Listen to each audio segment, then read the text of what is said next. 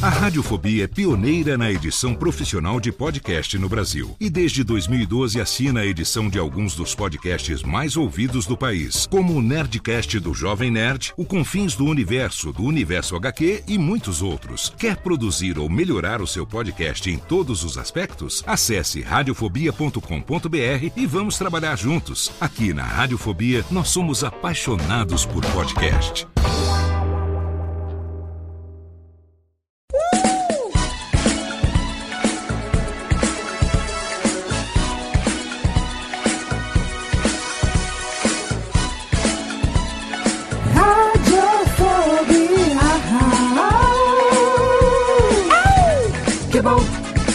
Já vai começar. Radiofobia já está no ar. Que bom, já vai começar.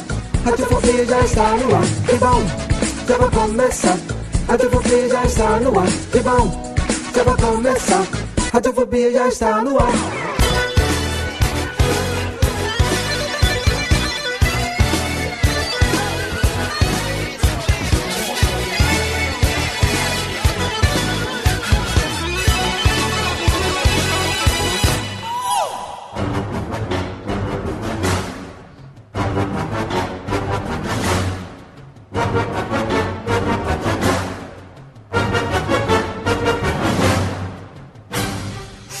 Saudações, ouvinte desocupado, você do mundo inteiro que insiste em ouvir essa bagaça podcastal que está no seu sétimo ano no ar, sim, você me conhece. Eu sou Léo Lopes e é com orgulho na minha teta gamer que eu trago pra você mais um Radiofobia, aliás, totalmente fenomenal. Nesse mês de março de 2013, não, 2015, ah, retrocedi três, dois anos agora no tempo. Nesse mês de março de 2015, trazendo pra você um programa a respeito. Você já sabe, vamos falar hoje sobre gay, gays, não, gay, games, games, é. O, o Clô já tava aqui se preparando, meu amor, pra fazer, pra ressuscitar, mas não é sobre gays. Assim, apesar de termos uma história meio suspeita aqui hoje, né? Um- alguém que tem, tem histórico aqui no programa, não sabemos, não sabemos. Não bota ali a mão. Surpreendentemente, não sou eu nem o Maurício. Nem o Maurício. Não Depois vamos... que o primeiro controle começou a vibrar, todo mundo virou suspeito. E a gente vai falar hoje sobre videogame. Videogame é coisa de criança? A gente, será que nós somos crianças que não crescemos, nós que gostamos de videogame? Ou será que videogame não hoje em dia é coisa mais de adulto do que das pequenas children? Não sei. Mas pra falar sobre isso hoje, eu tenho a presença dele que tem todo o gabarito, afinal de contas, ele é praticamente um verdadeiro pacheco de uma, um prefeito, desculpa, é, de uma cidade gamer, na presença de ninguém menos do que Carlos Ovivaco. Olá, Vivaco, seja bem-vindo. Ah, olá, estamos aqui para baixar alguns decretos. E o primeiro que for pra janela bater panela na cidade gamer, cara, vai pra fase do gelo. Não quero nem saber. Pra- Tem que ir pra fase embaixo d'água, pegar aquelas estrelas malditas do. do... Tá embaixo d'água tem o Tutu, o Vitor não vai. me! É, é, que nojo que não dá. E por falar nele, ele está aqui, o menino que hoje. Térica, por favor, abaixa as trilhas, porque Vitor ele fez o seguinte: ele pegou. Eh, Vitor, por favor, se apresente hoje com seu instrumento musical. Léo, eu quero dizer pros ouvintes que hoje vocês vão assistir esse programa ao vivo, sim, porque eu farei isso. Olha aqui, ó. Peraí, errei. errei de novo, mas valeu. Valeu, ele tem nada Karina. menos do que uma show. ocarina, olha só. Ele Mas que, tá, que perda de tempo, hein, Vitor? ele que tá, ele tá hoje. perca. Ele tá hoje no programa fazendo cosplay de Zelda, aquele menino loirinho que cresce, sabe aquele menino loirinho? Eu sou o Zelda Negro. Zelda Negro, ninguém menos do que Vitinho John V. Jones. Olá, John V. Jones. Olá, Léo, estou muito contente de estar ao lado de todas essas pessoas e o Vivaco aqui ouse tirar esse tubarão nojento, viu? Ah, é a mesma voz dele, ninguém percebe. Ah. Ô, Vitinho, como seria o Galvão tocando Ocarina? Técnica, abaixa de novo. Galvão, Galvão anunciando o, o hino de algum time na Ocarina. Bem, amigo da Rádio Globo, estamos ao vivo e definitivo. Vem Ayrton Senna. Nossa, se o Senna escutar esse, ele é e vai direto O Senna se virando no túmbalo nesse momento, exatamente. John V. Jones com seu alto garbo, ele que também é o menino dos games. E tem também a presença dele, o homem que gosta de ficar nas alfândegas carimbando. Ele olha assim, ele fala assim: A senhora, a senhora, a senhora não tem a cara desse passaporte aqui, não? A senhora não tem. Entre, ele não sabe se atira na mulher da alfândega ou se ele vai caçar os, os rinoceros. A presença de ninguém menos do que mal o Fátio. Olá, Fátio. Olá, Léo. Vamos falar hoje de jogos para adultos. Vamos falar de X-Men para Atari, é isso, né? Vamos falar de Minecraft, você que é um especialista de jogos para adultos. É, X-Men para Atari era um jogo para era um jogo para criancinhas sapecas, digamos assim, né?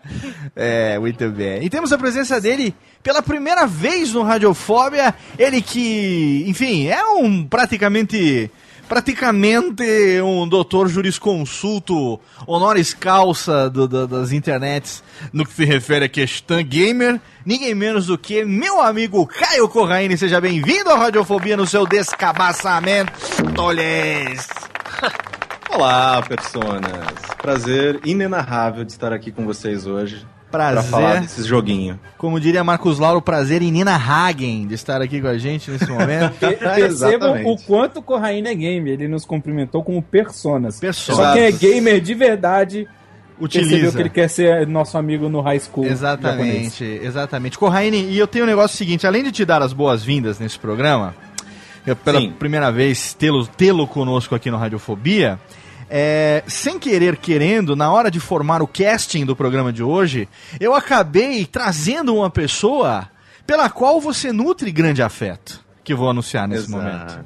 Exato. Uma é, pessoa- um caso antigo e as pessoas já sabem, mas eu não, não tendo a, a tocar nesse assunto, porque é um assunto complicado, né? Afinal Sim. de contas, dói ainda. Dói sabe? ainda. O, a- você não tende a tocar nesse assunto, mas É, a dói. gente. é tocada pelo tá cetro, pé agora. É, quando a pessoa é tocada pelo cetro real, Mas a gente não deixa esquecer, porque a técnica tá me olhando com a cara de sacana. Técnica, faz favor, pode fazer o que você quer fazer. Risca. E agora pode jogar, técnica, pode jogar. É, sim, porque a gente anuncia ele. o homem que há muito tempo não se encontra com Caio Corraine. Hoje, como diria Vitinho, hoje vai ter. Lembrando o apartamento, dois gatos, um saco de cal.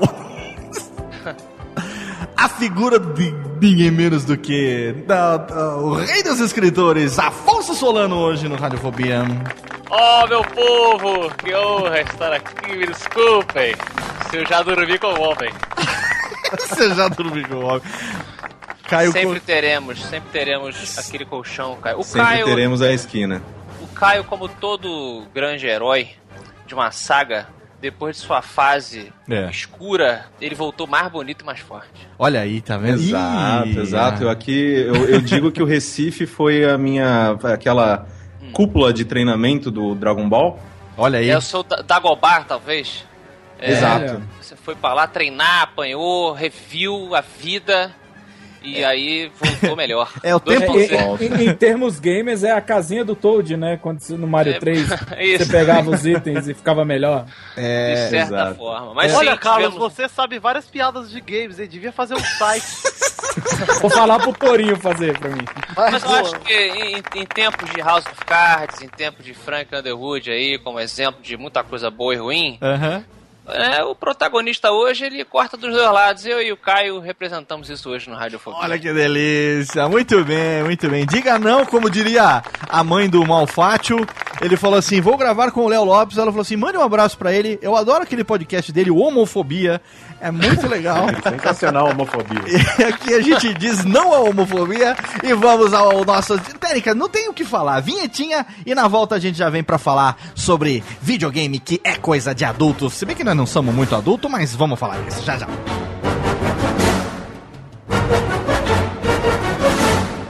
Olha bem, olha bem, conhece. Radiofobia. Radiofobia.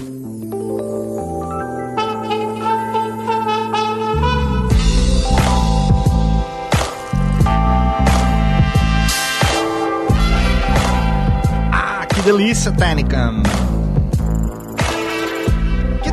Estamos entrando nos Pequeno Los Santos nesse momento, nas casas dos. Como é que chama? Eu sempre esqueço o nome do. Do Johnson? Ou do. Na casa do. Aquela que a gente vem por cima das montanhas lá, os Michael. As casas dos Michael. Casa dos Mares. Casa dos Michael. Casa chega- dos monóculos. Casa, exatamente. Ô, Léo, eu queria Diga. falar, fazer só uma observação aqui com relação ao comentário da mãe de Maurício, Sim, pois não. que falou que gosta muito do homofobia. Homofobia. Eu ótimo. sou, eu sou uma pessoa que gosta mais do, do Fred Mercury, né? Gosta mais de uma galera. Eu gosto mais do, do Radiofobia Classic, do Homofobia Classic. Homofobia Classics, exatamente, dos cantores, né? Vamos, vamos, vamos fazer um em breve aqui com. Vou, vou, vou deixar pra lá, deixar surpresa qual o cantor que nós vamos fazer em breve. Estamos aqui hoje, meus amigos, para falar sobre games. E eu quero saber, antes de mais nada, estamos aqui, lógico, o casting escolhido a dedo, pessoas que são apaixonadas por games, que trabalham de alguma maneira, né, direta ou indiretamente com game no seu dia a dia interweb, nas suas respectivas ah, atividades virtuais. E nós vamos falar um pouco, primeiramente, antes de, de- de entrar exatamente nessa temática do, do, do jogo na atualité, eu gostaria de saber um pouco sobre a história de cada um de vocês com o videogame, porque nós temos aqui pessoas que têm alguma uma diferença de idade, né? Algum, algumas um pouco mais, outras um pouco menos. E eu queria saber qual foi o primeiro console que vocês não efetivamente tiveram, mas que vocês se lembram de jogar e qual foi Console. Console, exatamente, console. Né? Estou falando daquele que o Vitinho hoje se diverte em, Ah. em sua pequena residência lá no É Chateau. portátil, hein? ele é portátil, é mobile, é. Como é que é? É um, tem, duas, tem duas telinhas também, Vitinho? Que você usa? Duas não? telas. Duas tem- telas. tem dois- duas pontas. Duas pontas. Duas entradas. Duas entradas do USB, conector. né? Cadê a técnica? Não quero fazer colinho, quero que a técnica faça o. Exatamente, aqui faz o colinho. É, qual foi o primeiro console? Vamos começar aqui pelo rei dos escritores. Afonso Solano, qual foi seu Ah. primeiro console e qual foi o primeiro jogo que você tem em sua memória? Que idade que você tinha quando começou sua vida gamer? Cara, meu pai é, e seu bigode a la Magnum adentrou a sala com um Atari. Olha aí. E comecei com ele. Quer dizer, comecei entre aspas, meu pai instalou, né? Que demorava um pouco, ligou. Vou mostrar pra vocês como é que é. E não parou de Ah, é você que, que o pai comprou um Atari para si? É, é. Ele- isso. Ah, ele não comprou o Atari pra você, ele só coincidiu que a casa que ele entrou com o Atari dele era sua. Por acaso. Ih, tem criança, né, aqui. E aí, ele. Mas foi isso, cara, assim, ele comprou pra gente, entre aspas, mas ele ficou apaixonado ali. É, meu pai e minha mãe sempre, é, assim, tive sorte de apoiarem muito essa, essa coisa de videogame. Aham. Bastante, gostavam. Meu pai muito mais. E aí a gente acabou pegando o gosto a partir dali. Do E Atari mesmo. Eu mais do que meus irmãos, que eles eram um pouquinho menores. Eu acho que eu tinha... Eu nasci em 81. O Atari veio de... Vocês lembram aí? Vocês que são... Ah, o Atari é final dos anos 70, Corraine? Não me 79. lembro. Era do final dos anos 70, exato. É, então eu devia. Acho que pra ter consciência disso, talvez eu tivesse uns seis anos, sete. ahn, por aí, eu não sei quando é que ele chegou no Brasil, aí falha aí a memória, mas eu lembro de, de, de- do Enduro, né? Que eu ficava perguntando pro meu pai se existia realmente uma corrida que não acabava. ah, é. Aí ele- o seu pai olhou e falou: A vida, filho, a vida. Ô, acaba, essa aí acaba, hein, filho? Opa, essa acaba, gente. Mas é, mas, mas foi por ali. Aí o Atari ficou bastante tempo na nossa vida. Ah, na verdade, quem tinha, quem foi acompanhando mais a evolução dos consoles foi o, o meu primo rico, que tinha dinheiro. É, eu lembro de chegar, eu jogava ainda o Atari e eu cheguei na casa dele, ele tava pulando em cima de um colchão colorido, não sei se era colorido ou cinza, a memória prega Cinza com bolas vermelhas e azuis. Isso, do Nintendo, né? Um jogo de, de triatlon, alguma coisa Track and assim. field. É, aí eu falei, que porra é essa, Nossa, cara? cara. Eu Nintendo. Então ele acabava assim, ele jogava, né, os meus dois primos jogavam os consoles novos, quando eles passavam para a próxima geração, eles nos davam os consoles, é, enfim, que, que eles cansavam, entre aspas. Mas era uma coisa bacana. E, então a- o início da minha jornada foi mais ou menos esse aí. Pô, e você depois é, continuou por conta própria? Foi é, na infância uh, jogando outros consoles também? Mega Drive, Master System? Sim, sim, a gente. Eu fui moleque Eu fui moleque de locadora muito mais do que Ah, fliperama. eu nunca, nunca gostei de fliperama. Aham. É, eu, eu não curti essa. Era uma coisa meio. meio prisão, né? O mundo Sim. Fliperama. não, é- não curtia o cinzeiro soldado na É. máquina, né? Pois Ah, o, é. o Afonso Solano, ele tinha água encanada em casa, gente. Ele não ia se prestar aí pra um fliperama com office boy, né? Ele é o rei dos escritores. Cara, mas antes da vida do rei, eu sou que nem o Conan. Antes Ah. da vida do rei, eu passei por uma vida bruta. O Bárbaro, era o. Bárbaro. Exato. A eu não- rodinha do Conan, ela separa os homens dos, dos homens com capacidade de rodar. Peraí, peraí, peraí. A rodinha do Conan Ô, a Técnica tá olhando aqui. O que, que foi, Técnica? separa os homens em duas categorias mesmo. É, a Técnica tá. O que, que foi, Técnica? A rodinha do Conan, beleza. É, é, depende. Não, mas assim, é, porque eu era meio bi- bicho do mato, entendeu? Eu, eu Aham. passava muito tempo no Pantanal também com meu pai lá no Mato Grosso, então eu não sei, eu não gostava dessa interação, às vezes violenta. Sim. É, né, essa coisa Mas de o você fliperama que- era mesmo um ambiente meio marginal, um ambiente assim meio. é, underground, underground, digamos O assim. videogame é meio pesado, né? É, É. e ma- mas, engraçado, eu, eu, tô indo por esse caminho, mas na verdade, na verdade, o que me incomodava era o lance de você ter que vencer outras pessoas Pra continuar jogando, pra né? continuar. Eu sempre É. fui muito mais a favor da cooperação. Do que da competitividade ali, né? Do... Exato, nada de errado, cada um Sim. cu- curte o que curte, mas eu sempre curti mais essa. E até assim, começava lá, sei lá, que fosse um Street Fighter, tá? É, um Marvel vs Capcom. Eu gostava de ver a historinha, eu gostava de ver o que o personagem falava antes, a bravata que ele fazia para o Eu outro. tô cara. imaginando Eu- como se fosse um desenho animado, assim, o pequeno Afonso ali jogando, os pequenos Street Fighter dele ali, distraidamente naquele mundo, né, esperando a Chun-Li dar aquele mini táxi pra dar uma olhada na calcinha dela e tal. pause, né? Exatamente. Quando de repente ele totalmente compenetrado não percebe que tem alguém se aproximando do lado dele, e ele só se dá conta quando vem aquela frase: Here comes a new challenger. Aí, Pois é, aí ele dá o cara passava a história, sabe? Ah, aí, puta, peraí. Aquele frio na espinha, falando, puta que. Aí o cara vinha e pegava o Ryu, né? Que era o. Pra chegar e já apelar, filha da puta, né? É, então é, é, eu acabei sendo. acabei migrando para as locadoras e realmente era um viciado em alugar é, os- as fitas e tal. E nunca mais parei, cara. A gente depois comprou um PC. eu- quando eu falo a gente, é porque eu, eu tenho dois irmãos também Aham, certo. que dividiram, né? Dividem essa paixão, Paixão comigo. Então a pelos gente jogava sempre. Eu, eu estava jogando sempre com outras pessoas, isso que era legal na minha casa. E eu, com o PC, eu sempre fui jogador de PC e de console, assim, tive essa oportunidade de nunca deixar. Nu- nunca ter uma preferência maior, saca? Aham. E, E- aí foi, no- foi no que foi, foi por Foi aí. no que foi, deu no que deu. A gente vai saber já já no que foi que deu isso, porque eu quero saber agora do nosso convidado, hoje estreante, ninguém menos do que Caio O Corraino, menino Corraino, olha só, Famoso pela lenda de Corra. a lenda de Corra.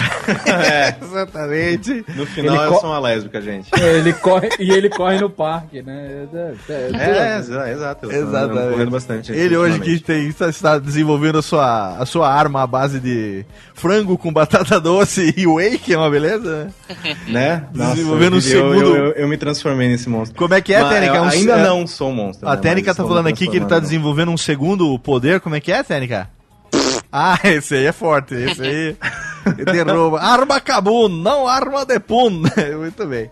Ô, e você, pequeno Corraino? Você. com- qual, qual foi o seu primeiro console? E como começou a sua tenra história com os videogames? Então, a minha história ela se assemelha bastante com a do Afonso, porque apesar de eu ser bem mais novo, eu sou de 87, é, mas o meu primeiro ainda assim foi o Atari, porque era um videogame da minha mãe, minha falecida mãe, Aham. que é, ela gostava muito, né, de... é, era uma pessoa que se interessava bastante por tecnologia, todas essas coisas. Então, meio que, sei lá, meu pai queria esconder, jogar fora o bagulho, e ela, não, não, larga o negócio aí que as crianças vão crescer, elas vão querer jogar, e aí faz bem pra criatividade, pra imaginação. Porque, porra, né, o Atari, dois blocos, um azul, um vermelho, super-homem, obviamente que é, né? Eu tava tentando lembrar outro dia quem do nosso círculo de amizades que um dia encontrou o Atari dentro do guarda-roupa. Foi você, então? Ou não foi? Não. Tem alguém Não. do nosso círculo? Eu não lembro. Se vocês lembrarem depois, vocês me digam quem é, porque eu não tô lembrado agora. E- e- Esse Atari morde fronha aí, Que hein? contou, não, alguém que contou a história dizendo que um dia, enfim, é, o- a- encontrou um Atari dentro do guarda-roupa dos pais que os pais jogavam à noite. E aí o cara descobriu que tinha um videogame em casa, entendeu? Eu não me lembro quem do nosso meio que é essa figura. Os ouvintes devem mandar pra gente nos comentários. Quem Era um segredo, é isso? É, não, era um- assim, o cara Tipo compri- um consolo? Ele que descobriu que os pais jogavam o videogame à noite e o videogame, na verdade, ele acabou herdando depois, sabe? Os pais tiveram meio que, que se desapegar pra deixar ele jogar. Eu não me lembro quem é a figura podcastal, mas em breve nós vamos lembrar quem foi. Sim. Mas o, o Corra, você, então, sua mãe gostava de Atari, do, Sim, sim. videogame. Minha mãe, ela gostava de, de, de tecnologia e tal, e, e, consequentemente de videogames. Aham. E aí é, eu tive o Atari, fiquei algum tempinho com ele. É, eu lembro, inclusive, que os. Acho que os jogos mais clássicos que eu jogava nele era. era eu jogava muito Pitfall, jogava o jogo da escova de dente, que eu não vou lembrar o nome Nossa, agora. o jogo da escova de dente. É, eu achava aquilo incrível, cara. Porque, porra, que tipo de outro. Ou que outro tipo de entretenimento você vai se divertir olhando a porra numa escova de dente? Ok. É, jogava bastante Frogger, adorava Frogger. E, e aí, né, foi a mesma coisa que o Afonso, assim, com o tempo eu falei, ok, tipo, todas as crianças dessa rua já estão com outras coisas e eu quero essa outra coisa que parece mó legal. Pô, um jogo legal aí? do Atari que tinha naquela época era o Keystone Capers, lembra? Sim. O jogo da, o male- ladrão, da maletinha. ladrão. O jogo, da, ladrão. o jogo da, da, da escadinha rolante. Esse, esse Exato. jogo é um que se você hoje ficar muito tempo em silêncio, você ouve lá no fundo da sua mente É. assim. A corridinha dele. Exatamente, é. o. É meio metálico assim, né? Porra, Fica no subconsciente eternamente da pessoa. eterna, tá até hoje ele tá perseguindo o cara. Mas, o, Corra, qual foi o primeiro jogo que você pegou afeição? Assim, você falou, puta, esse aqui que você jogava sempre, sempre, sempre, sempre. O que eu mais jogava era o Pitfall. Pitfall o... era legal. É, o... porque eu, por algum motivo, o efeito sonoro que queria imitar o grito do, do Tarzan, né? De Ah. quando ele pulava e pegava na bota. tan, daran, daran, Aquilo me fazia rir todas as vezes. Sem- eu era, né, eu É, era muito é que nem um criança. Vitinho com peido. É, não, peido e pinto. Peido e Nossa. ah, mas isso é do homem, né, gente? Não tem um homem que não ria de peido e pinto. Exatamente, exatamente. Eu E desenhando aí, ainda. aquilo me fazia dar risada sempre, sempre, sempre. Você Eu tinha que idade, Jogava pra poder. Eu devia ter uns 3, 4. Ah, pequenininho ainda. Sim, sim. Aí eu meio que jogava pra dar risada do efeito sonoro. Só que, né, sem objetivo nenhum, né? Tipo, eu só ficava puto quando, sei lá, caía na água e o efeito não ia, não ia repetir mais. Aham. Mas era o meu primeiro jogo, assim, minha primeira memória, a coisa que tá mais, né, marcada era o Pitfall. Pô, que legal. E meu querido Malfatti, o menino que hoje, é, com tanta desenvoltura, caça rinoceros pelo Himalaia? E, e, ao mesmo tempo carimba A criatura passaportes. típica do Himalaia. Criatura é o típica do Himalaia, um rinoceronte. Tem também o leopardo. Como é que é? O leopardo das neves, que ele nunca encontra. Que tem que Isso. desbloquear uma fase Tem que maldita. desbloquear uma fase. Ele não quer ir na fase que desbloqueia o Leopardo das Neves. Eu, você tá vendo como eu sou, acompanho o canal Mal Jogador? Eu sou o seu, o seu fã de. A- Acompanha tem que ficar de olho no que as crianças estão assistindo. Não, falar sou eu mesmo. não, Você sabe, sabe do negócio? Eu vou te falar. Quem faz o update, às vezes, pros meninos de que tem série nova no canal do Mal sou eu. Só pra você, Ô, Mal, só pra você Mal, calar a isso é boca. recalque de um cara que tem um canal de gameplay muito inferior ao seu, tá? Não Eu- se abale por esse rapaz, esse vulgo, Aba- se abale sim. Ô, se abale criatura, sim. vocês não vão começar de treta aqui, não. Ô, Mal, você que também é uma pequena criança, é, que já foi uma pequena criança, perdão. Qual foi o seu primeiro console? Ou você já começou é, nos PCs? Não, não, eu até tava estranhando, porque a história do Afonso é muito parecida com a minha, cara. Inclusive, meu pai também tinha o bigode de Magno. Olha aí, até o bigode. Olha aí, high five. E eu também comecei com o Atari, meu pai e minha mãe compraram o, o videogame e foi o meu primeiro também, cara. Foi um- um- uma nova vida depois de ver, porque foi o meu primeiro videogame e depois daquilo eu nunca mais larguei do- desses aparelhos O fantásticos. videogame era o seu, sua, seu brinquedo, sua brincadeira preferida ou você tinha outro na época? Você gostava Ah, mais do cara. videogame ou o videogame era meio que ó concurso assim? Assim, de brinquedos, você diz? Como, como um É, brinquedo? de co- não, não digo de brincadeiras, mas digo de coisas que você. Que a gente sabe que até você joga, até brincar de médico, você brinca no videogame, mano. É. É comandos em ação, essas coisas é, brin é, bu- é bu- é boneco e tal que a gente brincava, né? E tal. Mas. Eu, é, eu acho que a minha memória de criança, assim, ela é preenchida muito mais por momentos com o videogame. Com videogame, eu, tinha, né? eu tinha meus comandos em ação e tudo mais. Sim. Mas se tiver que falar que, ah, esse era o preferido, é, com certeza foi o que eu mais passei tempo com, foi videogame, cara. Videogame, né? E. Incluindo até a época que eu tinha brinquedos, né? Aham, que hoje eu não sim. tenho brinquedos, eu tenho colecionáveis. Colecionáveis Peraí, peraí, peraí, peraí. O japoneses. certo é hominho. Hominho, hominho, brincar de hominho.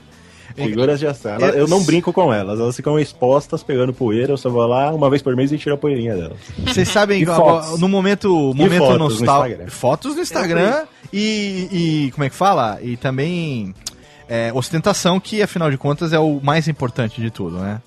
Isso, Ostentar. matéria de revista, chupa rei. Ostentar para as pessoas que não têm condições de trazer todo mês mil dólares do Japão de action figures. Você sabe Mas que. até, até a época que eu brincava com Sim. brinquedos, que eu tinha brinquedinhos, eu- com certeza acho que foi o videogame, foi o que eu mais passei tempo com, assim. E cara. qual jogo? Qual jogo preferido? Cara, agora que a gente tava relembrando de tudo, aí o Corraine falou do Pitfall, eu lembrei de um joguinho que eu adorava, que eu achei incrível a primeira vez que eu vi no Atari, porque ele me abriu um leque de possibilidades que eu nunca achei possível naquele videogame. Era um joguinho que chamava Hero. Hero, cara, Sim. pô, O da- cara das- do helicóptero. né, ele tinha um- um- uma mochilinha que tinha uma Isso. hélice. É, era um jetpack de hélice. Isso, só que ele. O, o que me surpreendeu nesse jogo é que ele fazia muitas coisas e eu não achava que isso era possível no Atari. Porque É o mesmo verdade. personagem, Sim. ele voava com a mochilinha de helicóptero, Soltava a bombinha. soltava a bombinha e soltava um raiozinho do capacete dele. Isso, o raiozinho que era pra matar o morcegoide. Normal. E a bombinha ele tinha que se afastar da parede, né? Porque a parede Isso, e explodia. você. E era, era, um, era um jogo ó, que já estava prevendo algo que ia acontecer no futuro. Porque não teve aqueles mineiros que ficaram presos No Chile teve. no Chile. No jogo você tinha que ajudar Salvar os, os mineiros, mineiros. que ficavam presos também. Eles estavam lá- Soares. E os... É, meu pãozinho de queijo, os mineiros ficavam presos lá dentro da coisa. O... Mas o mineiro, às, você ali- às vezes ele tava lá olhando pra parede, às vezes ele tava sentado no chão ali, todo sozinho Isso, naquela. aí você salvava dele, você salvava ele, ele só levantava a mãozinha assim. é, Eu lembro que esse jogo teve uma coisa que era muito legal também, inovadora pra época, que foi a- as paredes. Tinha a parede que, é, uma hora que a parede, não, você não podia encostar, que era tipo uma parede radioativa. E Uhum. tinha umas paredes que se moviam também, assim. É a primeira vez Isso. que eu lembro desse. Você explodia as paredes. também. explodia com a bomba. A Já bomba tinha era- o Levolution que tem agora no Battlefield, que o pessoal fica É. maluco. Novidade. Ó, já, já cagamos todo mundo. Tinha já sensor de movimento no- na Nintendo naquela época que eu falei do colchão. Agora tem a coisa do Battlefield aí, tá vendo? É tudo reciclagem. É tudo, É tudo, tudo, tudo. tudo, É só uma roupagem nova. Nova. é Não, tudo- o, o Exatamente. botão de ligar. O Atari tinha. Tem que, tinha, tinha, tinha, tem que dar, tem que dar uma. Então tem os homens têm há séculos, cara. Tem- os botões a gente tem. E você, pequeno Vitinho, você que é o menino, o menino do é, o fã de ninguém menos do que a, a cobra sólida, né? Você ah, que- isso sim. você que gosta de metal, engrenagem Metal sólida. engrenagem sólida, exatamente. O menino da o menino da versão brasileira. Qual foi o seu primeiro videogame e qual foi o seu jogo preferido? Cara, eu sou de 1990, né? Nossa, que absurdo. É uma que nem uma criança. É, Pode você é um isso, Léo, papa aqui? anjo, Maurício. Pode. Pode isso, Léo? Ah, que Pode. absurdo. Você começou a ver TV em cores, velho. Pode. Porque neném, neném que faz neném já não é mais neném, né? Então pode. É, é. Jogou na piscina, fez tibum, já tá liberado. Opa! que é- isso, gente? Vocês querem me comer ou querem que eu esse Não tô entendendo mais, cara. Se quiserem me comer, fala com o Maurício que ele tá com o meu passe. gente. Todo mundo fazendo teste pra ver se o Vitinho dá um caldo. Mas e aí, Vitão?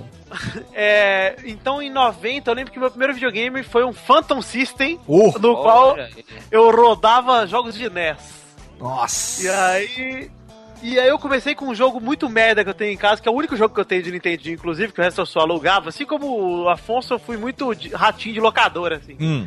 Não pude. Cara, tem uma locadora em Araraquara, minha cidade natal, que os caras, eles praticamente me botaram pra trabalhar lá, naturalmente. Porque eu ia lá tanto que o dono de lá me ligava, tipo, "Pô, o cara tá com problema em tal jogo. Aí ele me ligava e eu falava, cara, não é problema não, o cara que é burro não sabe passar.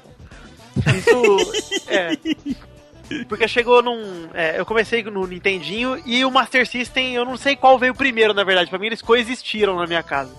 Porque eu tenho um irmão dois anos mais velho. Ah, então tá. ele já tava jogando, já tinha um pouco mais de coordenação motora do que eu. Sim, eram contemporâneos ali. É, e aí no Master System eu, eu larguei brasa no Sonic da vida, cara. Que aí Sonic. foi quando eu realmente percebi que era aquilo que eu queria viver. Esse é meu, esse é meu clube. Eu tô aqui pra isso. Você queria viver correndo no pique, dando um cambalhota, pegando anel, pulando em cima de sapinhos robôs. Pois é, e quando eu ganhei o Mega Drive, minha primeira fita foi Sonic 2. Aham. Só que eu lembro de um, um dos dias mais felizes da minha vida. Sim. Foi um dia que minha mãe voltou de Nova York em 96. Ai, minha mãe. minha mãe em Nova York. Voltando de Nova York. De Oh, Nova- meu Deus. Que chique. Tendência. Ela. E ela me trouxe o meu Super Nintendo com o Super Mario All Stars mais Super Mario World. Que aí foi quando eu praticamente perdi a minha vida. Aí, aí fudeu, cara. Aí É, acabou, acabou. Demorou, Cara, eu, eu demorou, sobre. demorou uns sobre 5 isso. anos pra ele aprender a, a tocar bronha só por causa do Super Mario. Ah, que bronha, nem sei. Que Atrasou uns 5 anos o processo de Eles amadurecimento. Cara, é bacana você mencionar isso agora, Vitor, porque essa coisa a gente volta e meia lembra assim, ah, porque foi o melhor momento da minha vida. Melhor momento da minha vida. melhor- Legal, né? É, é co- como a gente tinha pouca coisa na vida. é, Tinha não, não bote esse verbo no passado. Nós temos, É. né? temos. Menos Mas- pro mal. O mal tem. o mal tem bastante, o mal é Mas assim, é- é, a gente realmente, nós crianças, né, é, crianças, extraíamos a, a- alegria pura Sim. de coisas muito simples. Eu lembro de chegar na locadora visando um jogo X, Mega Man X, pronto, pra ficar dentro da... E aí, na hora que eu chegava e clec, clec, clec, vou passando as Estava fitinhas, assim, disponível. naquele- Quando aparecia aquela filipetinha que tava ali, era, o, era o, a felicidade pura. Era É realização, aquilo ali, era exato. realização, É, era é um- só, é realização, é só isso que eu preciso. Sim. Afonso, aí quando a locadora fazia promoção de pegar duas na sexta e entregar na segunda. Aquilo era Natal, cara. Eu Era só, Natal. pe- eu só pegava a fita de cesta, cara. É, Só é o símbolo do, do molequinho gordinho. Moleque gordinho na locadora, sabe? Pegando sei, a paradinha, aquela xixi rosadinha. Aham, é só isso que ele, que ele tem. E, ele precisa. Tudo, Sei. tudo que precisa. Por que, Vivaco? Qual é o seu problema? Você não era gordinho ou você nunca frequentou a locadora de games? Quando eu era molequinho. Eu Quando era era o moleque. gordinho da locadora, caralho. Sim, Eu sim. era o exemplo. Não gostei de ser exemplo. Não, mas quando eu digo. Ó, eu também fui. Eu tive minha época Mas eu gordinho, também acho- era. Eu sempre. É. Você era. Tudo. É, Era. Era. Quando Por que molequinho, passado? sim. Depois eu evoluí e continuei. E hoje eu sou gordão. eu era gordinho, hoje eu sou gordão. É porque eu não sei, eu acho que o molequinho gordinho ele é mais bonitinho na metáfora, sabe, o, o Vivaco? Ele é, é aquela coisinha ali. Eu sou sim- bonitinho toda hora. Você é um hum, fofo, exato. Que é. lindo. Ninguém pode abraçar um cara magro, nem um cara forte. A verdade é essa. O gordo ele é sempre mais legal de abraçar. E é engraçado, gordo é engraçado, né? O gordo é engraçado. E o exatamente. peito, e o peido e o pinto do gordo. É Cara, hilário. gordo peidando é engraçados. demais, cara. É um pouco inacreditável. Agora, Alegria pura. antes da gente entrar na escatologia total, Vivaco, você, qual era o seu primeiro. O seu primeiro console e o seu primeiro game de Cara, o coração? meu primeiro console foi o Atari. Hum? E o primeiro jogo que eu lembro que eu falei, holy shit, I need to play some more. Nossa, foi em a nossa ele falou ainda. querida, foi a nossa querida mentira, que era ah, o Super-Homem que tinha aquela, eu lembro até hoje de ver na Mesbla a caixa da fita do Super-Homem, né? Hum, E aquela, porra, aque- aquela ilustração foda do José Garcia, né? Se não me engano era dele. E aí você pegava o jogo e falava, por quê? Por que você mentiu? Porque os jogos de Atari, como o Afonso já falou da imaginação, eles são diferentes do pôster do, do cinema. Que você pode botar o Christopher Reeve voando de super-homem e às vezes tem uma cena, nem que dure um segundo, parecida com o pôster, você fala que da hora, é o filme e o pôster de super-homem. O Atari não tinha. Só que eu comprei a ideia e de tanto jogar eu descobri que dava pra terminar o jogo. E Aham. uma coisa a gente sabia sobre jogos de Atari. Quase nenhum dava pra terminar. sim, era um loop infinito, né? E aí É, quando eu descobri. vinha, É. porque vinha daquela ideologia de arcade, né? De que você joga pela pontuação. Sim, aham. É. Só que aí o que que aconteceu, né? Tipo, você descobre que você salva todo mundo e que depois disso sobe os créditos. E aí você fala, cara, você tem que fazer tudo. Aí você tenta de novo, não consegue. Aí você começa a entender e depois você descobre que tinha um manual de instruções, né? em inglês dentro da fita, né? E o que, que você tinha que fazer. Da fita da CCE, coisa horrorosa. Mas depois disso, meu irmão trouxe dos Estados Unidos pra mim. Hum, que. É, não sei se foi Nova York é, ou Paraguai, eu não sei. Mas ele, isso. ele trouxe um Nintendinho que agora eu vou me datar como velho que a gente tinha que mandar transcodificar Nossa. porque a TV lá fora era NTSC É. e o nosso sistema era PAL-M. É, Ainda é, na verdade, né? É. E aí você. Jo... Aí, Calma, não, pera, pera, pera. Sério, que passou o pau M, ninguém fez a piada. Do O pau. Vitinho no Rio. Não, o pera Vitinho lá, só lá. salivou, ele não fez nada. É, porque, o M dizia o tamanho do pau. Ele saiu porque era o pau M. Se fosse o pau G, ele falava. G. Ah, se fosse o Paulo Cristiano. É. Do, do, do, do, do. Como é que é? Do Cris Cris? Ai, Cris Cris. Ó, e, e só pra não dizer que eu não falei também, é, apesar do meu primeiro console ter sido um Odyssey, Olha. e o, o jogo que eu mais tenha jogado na minha infância pequenina tenha sido Didi na Mina Encantada, Porque era o único, né? Que era o- Aqui no Brasil só tinha que era um jogo totalmente fenomenal, é, eu não tive depois do Odyssey nenhum outro videogame. Até o Sega Saturn que eu comprei no Japão. Já com. já com Guardas, guardas, tirem esse homem da minha É, frente. já com 21, 22 anos, quando eu tava no Japão, que eu comprei o Sega Saturn, porque toda a minha infância depois do Odyssey foi com o MSX, com o sistema de jogos do MSX. Comecei com o TK, 80, um TK90X, então no computador, aí tinha os joguinhos em Spectrum, que você carregava com a fitinha, aquela coisa toda. E depois fui pro Expert da... é, que, que era MSX, né, que era da Gradiente. E ali com o computador do Expert, que foi toda a minha, a minha infância gamer, na verdade, a minha adolescência, vamos dizer assim. É, e depois só adulto é que eu fui comprar o meu primeiro console, você vê, quase mais de 12 anos depois de ter tido o, o Odyssey. Mas eu sempre gostei muito de jogar, tinha uma coleção de jogos, eu lembro que eu fazia...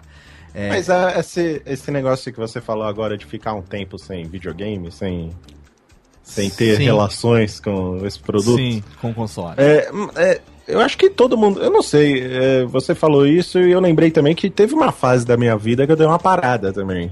É. Eu fiquei meio uns dois ou três anos. Exatamente. Eu dou uma parada de 6 a 8 horas todo dia. Pra dormir só. Então, mas, Mas assim, tem, tem aquele momento da, da- da- da- Pelo menos assim, no meu caso, eu tive, acho que o Léo também tá falando aí, teve. É que você meio que se desconecta desse, dessa Foram transar, fixação. gente, Pode falar. Um com o outro. Não, mas assim, eu jogava na casa dos amigos que tinham os consoles, porque Sim, sim. ah, entre comprar um console, por exemplo, e comprar o computador, eu como estudava na época, comecei a estudar computação, eu dei, preferência pro computador. E aí eu descobri que o computador também podia ser usado como videogame, né? Então, pô, pra mim foi toda uma, uma descoberta nova ali. E na casa dos amigos eu acompanhei o Mega Drive, depois o Master System, o Nintendinho, é, o Phantom System com a pistolinha e tal, aquela coisa toda. Mas eu não tive, pa- pessoalmente não tive até o Sega Saturn em já 1996, se eu não me engano. Quando Ninguém vai te julgar. eu tava no Japão com Ô, 22 Léo, anos e uma lá eu comprei. curiosidade, você tava no Japão, você chegou a ver as propagandas do Segata Sanshiro? Cara, eu não me lembro.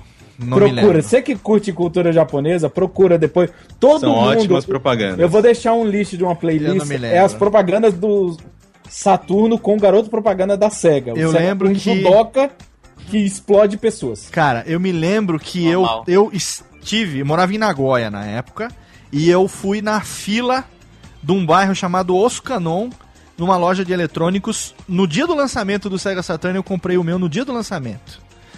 E eu comprei um jogo totalmente fenomenal chamado Virtual Cop, que tinha uma pistola Sim, era que era incrível. fenomenal, e ele veio o- com um o seu era o demo. branco, não era? Era, não, era o, era o cinza. Ah, E mas ele- o controle era branco? Ele era? veio, ele veio com um demo do Tomb Raider que ia sair ainda, primeiro Tomb Raider. E aí, quando saiu o Tomb Raider, eu fui pra fila de novo e comprei Ô, na Léo, fila por também. favor, Léo, Léo, estamos fazendo aqui um papo sobre videogames com toda tonalidade retrô. Você tem que falar Tomb Raider, É cara. Tomb Raider, desculpa, Tomb Raider. Tomb Raider. Tá tum, errado. Tumureida. Em japonês era Tumureida. Eu tem, algum- tem algumas coisas que eu não consigo falar com o inglês correto, Tomb mesmo sabendo, Raider. por, por causa da, da carga da infância que eu tenho. Sim, tá certo, tá Verdade, certo. verdade, tá certo. Tá certo. Cara, a primeira vez que eu li que o golpe do Sagat se chamava Tiger Uppercut, eu falei. ah, não era "Ah, Robocop? Não era Tiger Robocop. Tiger Robocop? É, e que o Tatsumaki Senpukyaku, que era o ataque das corujas, Papai quer fruta. ataque da tartaruga. Ataque da tartaruga. Ó, vamos fazer o seguinte, Térica, vamos pro primeiro bloco aqui, comercialzinho, música do Afonso Solano pra gente ouvir, e na volta a gente vai falar um pouco por que que esses velho, você já ouviu, né, essas vechaia contando essas histórias dos seus primeiros videogames, dos seus primeiros console, por que que a gente hoje, todos aí maiores de 30, o Vitinho não chegou nos 30, tá com 24 ainda, né, mas... Eu tenho 27, gente. Ah, então, Quase correndo deu vi- 27. Quando lançaram esse programa, Mas por Já que, que esse bando, de qualquer maneira, por que, que esse bando de barbados, né? Você pode até não ser barbudo, mas você já é barbado, você não é imberbe, né? Por que, que esse. Se bem que o Vitinho ainda continua sendo meio um tanto quanto imberbe, quem encontra com ele sabe que tem uma cutis de pêssego, pequeno Vitinho. ah, Ah, que tendência, que delícia. Ele tá- Ele passa os cremes do Cris Cris na Oh. cara pra ficar hidratado. Cremes, né? Hidra- Ó, chega de putaria, vamos lá, Técnica. Música do ah, comercialzinho, música do Afonso e já já a gente volta. Radiofobia. Radiofobia.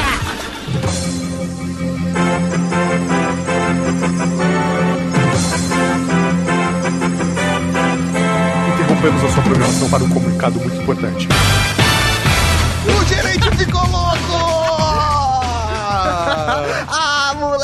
sou o professor Mauri. Eu sou o Tatarkan, nós invadimos o Radiofobia, mas invadimos com muito amor. É isso aí, porque nós vamos com muito amor, com KY, pareceu o que você quis dizer com isso. Umas cuspidas e 3G. A questão é que nós estamos aqui porque o dia do consumidor é hoje, rapaz! Exatamente, se você está ouvindo esse Radiofobia no dia do lançamento, dia 18 de março, quarta-feira, você ainda pode aproveitar o dia do consumidor e comprar vários produtos com descontos inacreditáveis. Mas, por que nós estamos aqui, Mauri? Ah, porque nós temos o site descontogeek.com.br e temos um estagiário preparado para te ajudar. Você não sabe qual produto comprar, se é realmente aquela marca, aquele smartphone. Ou se naquela loja tá com o melhor preço. Sim, ele tá lá para te auxiliar, então acesse lá descontogeek.com.br, faça sua busca com os melhores preços ou fale com o nosso estagiário em arroba descontogeek no Twitter, porque ele tá lá para te ajudar. Atendimento personalizado e individual e você não paga nada por isso. Ah, moleque! Então você ficou com alguma dúvida, quer comprar algum produto, e não é só gadget. Não, é Não. porque é geek, porque geek também compra outra coisa, É, entendeu? você quer comprar fralda, você tem filho, você é um geek que tem fralda. Exatamente. É Lencinho umedecido. Tu- velho, quem tem filho sabe quanto, quão caro custa um lencinho umedecido, cara. Sério mesmo, são 40 folhas pra limpar tua bunda, velho, que custa 20 reais aquela merda. Então acesse lá descontogeek.com.br ou no Twitter, arroba descontogeek, e peça seu produto e nós vamos conseguir pelo melhor preço. Tá solteiro? Tem vodka, tem televisão, tem videogame, tem jogo, tem um monte de coisa. Corre que ainda dá tempo de você aproveitar os melhores Desconto Now I know the only compass that I need is the one that leads back to you. And I know the only compass that I need is the one leads back to you. And the burning blisters on my feet will call to hold me as I'm close to fall. Away from the home of your arms I stray, off the radar and into harm's way. Now I know only compass that I need oh, is the one that leads back to you.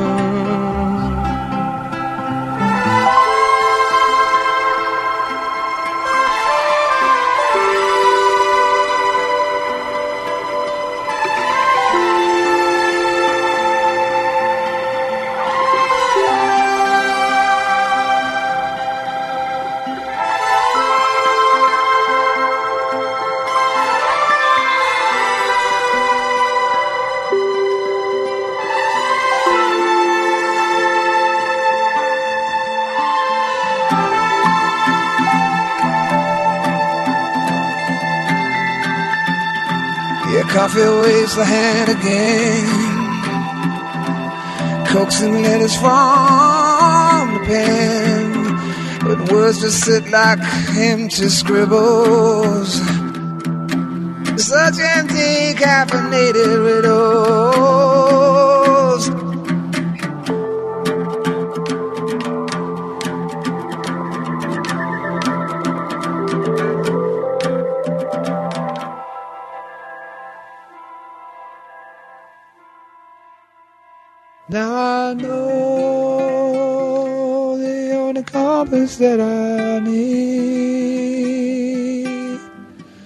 Is the one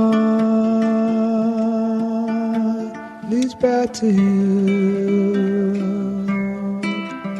Now I know the only compass that I need oh, is the one leads back to you. No Radiofobia, o som de Jamie Liddell Compass. Uma música do Red Dead Redemption que faz os pequenos marmanjos suar pelos olhos masculinamente nesse momento, Técnica. Sobe os Ok. Antil e Defares aí pra gente voltar pros coisas do Técnica. Sobe aí as musiquinhas. Isso, vamos Ah. voltando. Ai, que delícia. Tamo de Léo, volta. quem não sabe, Compass é bússola. A bússola. Não é compasso, não, é a bússola. Ai, vamos, vamos pegar na bússola. Tem... One, two, three, do you remember? Deixa a tristeza pra lá, porque nós estamos de volta com o seu pequeno Radiofobia. Técnica, por favor, levanta, bate as palminhas. Rubens e Jorge, nesse momento, vocês que ganharam saco de Doritos essa semana, por favor. Estamos aqui de volta. Afonso Solano, essa música do Red Dead Redemption. Todos nós que zeramos o jogo, todos nós. Todos aqui zeraram o jogo, acredito?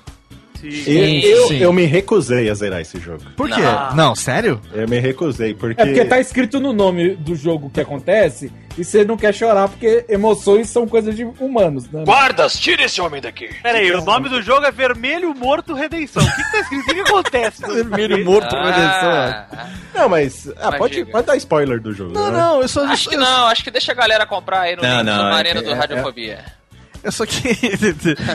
o, Radiofobia é tão by cracks que não tem nem link de submarino aqui. A gente, a, gente, a gente pede pra entrar lá no site do MRG e clicar no link deles, que é muito melhor. Pronto. É muito melhor. Mas diga, Léo, bem. lá, é Não, música eu ia dizer que nós, quando ouve essas músicas, Técnica. Ô, Técnica, faz aqui um, um momento. Um momento tristeza pra nós aqui nessa música. Quando nós ouve essa música, nós lembra do João. O João. João Marçom. João Marte modelada. João Marstos, Marstos, um homem que se redimiu dos seus pecados, pegando os bandidos. Grande, grande polícia. Não, Não, eu ia polícia falar não. que ele se redimiu dos seus pecados, matando os urubu, matando os corvos, Perdendo tirando, tempo caçando. tirando pele. Matando o urso na faca. tirando pele daqueles ursos malditos que só aparecia quando chegava de noite. Você ficava lá, entrava lá no meio dos matos, tinha o símbolo do urso, cadê o urso que não aparece? Aí de repente você tomava uma patada do urso, vinha um lince. Momento. que você Olho no lince. Olha o... É, Léo, Tira a É. técnica agora, tá muito triste. Tira essa música agora. Vamos Tira, para tira a outra agora. Volta aqui com a música. Bota as Michael Jambers. Aqui, ó, Mi- Michael Jambers. Afonso, por quê? Por quê? Por que relembrar do João Marçom nesse momento? João Marçom era o meu professor de física, deixa eu mandar um beijo pra ele. João Marçom, meu professor de física, que hoje dá aula para meu filho Lucas. Um beijo para o João cara, Marçom. então. vamos lá, vamos lá. É, primeiro que eu acho assim, o legal da gente colocar. Todo mundo ouve aí trilha de filme, né? Também, Sim. imagino. Todos gostamos de filme e tal. Sim. E aí tem aquele momento que da virada, do overture, sei lá, do, sei lá, o Forrest Gump, né? O Alan Silvestre mete lá a virada do Corra Forrest, todo mundo se emociona, fica nervoso, dá vontade de chorar, claro, porque todo mundo acompanhou a história do Forrest e você pode olhar num, um, no olho do outro enquanto tá dormindo no colchão do Caio e você dá aquele, aquela inclinadinha de rosto, né? Tipo, poxa, estávamos lá acompanhando a história do, do Forrest. Sim. O videogame, ele, ele, ele é muito mais pessoal, né? Porque você vê que todo mundo que jogou e principalmente zerou, Sim. ao ouvir essa música, olha um pro outro, não simplesmente como, ah, lembra do que aconteceu com o fulano, não. Nós estávamos lá. Pois é. Nós éramos, nós Nós vivemos. somos vivemos. testemunhas. Exatamente. Nós não, não é E- que tá- nós não somos Não, testemunhas. nós vivemos aquela experiência, Nós né? vivemos aquela experiência. Protagonizamos, protagonizamos, né? E o- Os exato. protagonistas. E o, o Red Dead, ele acaba sendo um exemplo de algo que só. de um, de um tipo de narrativa que só o videogame pode fazer. O que ele faz no final, que eu não, não gostaria de Sim, contar, não- não precisa, Sempre faço não isso, precisa. é, Sim, eu sempre faço isso pra pessoa ficar com vontade de ir lá jogar e tal. Aham. É, o que ele faz é algo que o cinema hoje, não sei daqui a, sei lá, 100 anos no futuro, como é que a coisa vai ser, você bota um óculos lá e você toma as decisões, mas por enquanto, só o videogame cria esse nível. Sim. Nem o livro, nem o livro cria esse nível de, de identificação pessoal da maneira como o Red Dead é, faz, né?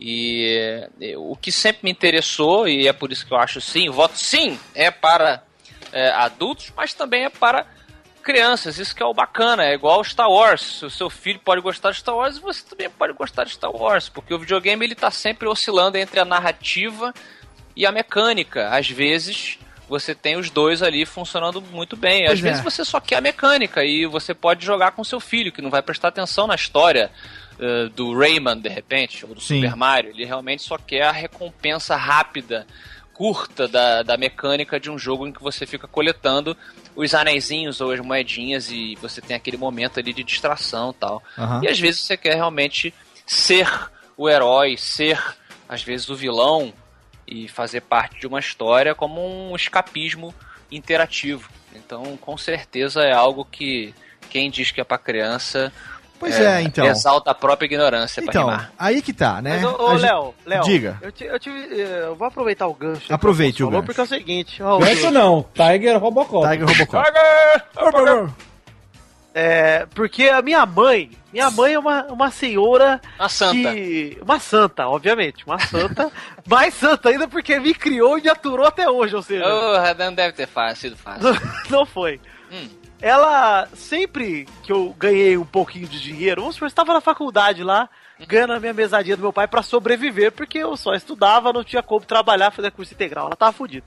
Hum. Aí, é, eu pegava um pouco de dinheiro que me sobrava, almoçava bandejão todo dia, Ei, 1,90, só pra ficar com aquele dinheiro, e quando eu juntava um bocado de dinheiro, eu comprava em videogame. Ótimo. E a minha mãe Mulher ficava... não, né? Essa é época feliz do homem, em que a mulher ainda não nos, nos ocupava, né? Não que seja Já- ruim, é uma Já deveria ocupar, porque eu tinha Já deveria, é, mas é, enfim, a gente atrasou o máximo. Eu atrasei o máximo que eu pude a mulher na minha vida. Eu falo logo. Eu brinquei de comandos em ação, meu irmão, até acho que 16 ou 17 anos. Tá eu tô certo. com bonecos de comandos em ação aqui agora, ó. E foram as mulheres que tiraram os comandos em ação da minha vida. Eu falo logo, falo logo. Eu falo mesmo. Não é, não é capitão, é sim, coronel. É sim, galera. Agora, vocês, o, tanto você, Afonso, quanto o Vitinho citaram um negócio muito interessante com relação a, a cinema, né? Então, que poucos filmes conseguem entregar um- um- uma, uma, uma, uma, uma recompensa, vamos dizer assim, tão grande no final como o final de Red Dead, que a gente não vai revelar aqui. Todos nós sabemos qual é e lembramos com, com muita, eu digo, eu digo até com muita gratidão, porque foi um momento muito bacana.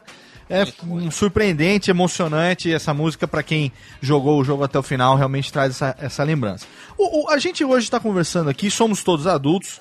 O, o mais novo é o Vitinho, tem 24 anos, quer dizer, de longe não é mais uma criança, apesar da mentalidade. É, e- Tô mais pra um retardado, né? Não uma criança. não é criança, né? Então, já tem, né? Já, já, já se faz fuque-fuque lá pro Cris Cris, que ele adora o Cris Cris. Já tem os seus, pessoa- seus, as suas poluções notúrnicas, né? Os seus pensamentos ali e tal. E, e tá longe de ser uma criança que jogava, aquela criança que jogava o Super Nintendo, que jogava o, o Pitfall, que jogava o Keystone Capers, ou que jogava os jogos como Didi na Mina Encantada, que eu jogava junto com o meu Odyssey. Quando a gente era criança, a gente ganhou ou herdou dos nossos pais os nossos videogames e era muito claro que aquilo era um brinquedo, aquilo era uma brincadeira para criança, era uma distração. Né? É. A gente hoje vive uma realidade que, se a gente fosse levantar essa possibilidade quando nós éramos pequenos moleques, jamais a gente poderia imaginar, que é o fato de, por exemplo, a indústria de games, já desde 2007, há oito anos, portanto, já vem faturando anualmente mais do que a indústria de cinema.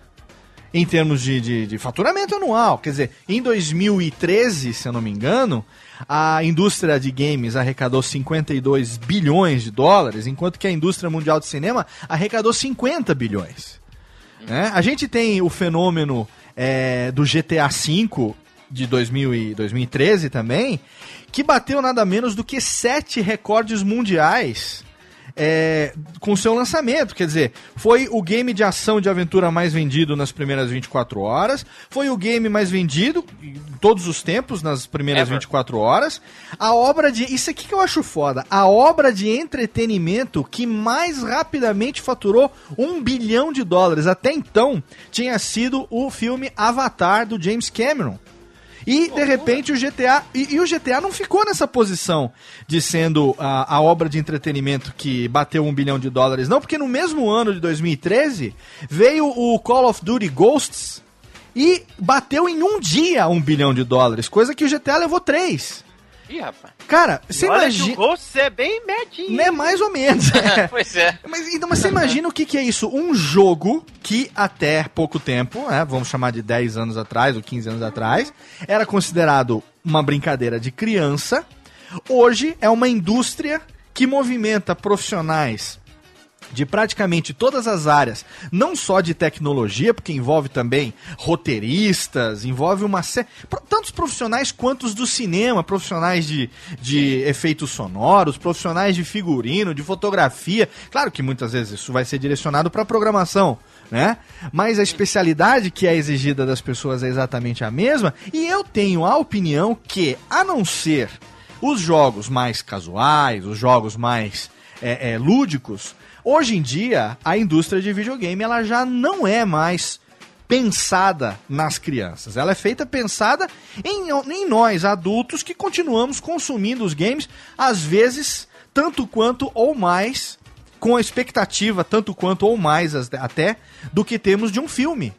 Porque a gente passa uma hora e meia, duas horas, às vezes duas horas e meia vendo um filme, mas a gente leva 40 horas pra, pra terminar um jogo. É, Léo, tem, tem uma coisa muito legal nisso, que é pensar no seguinte.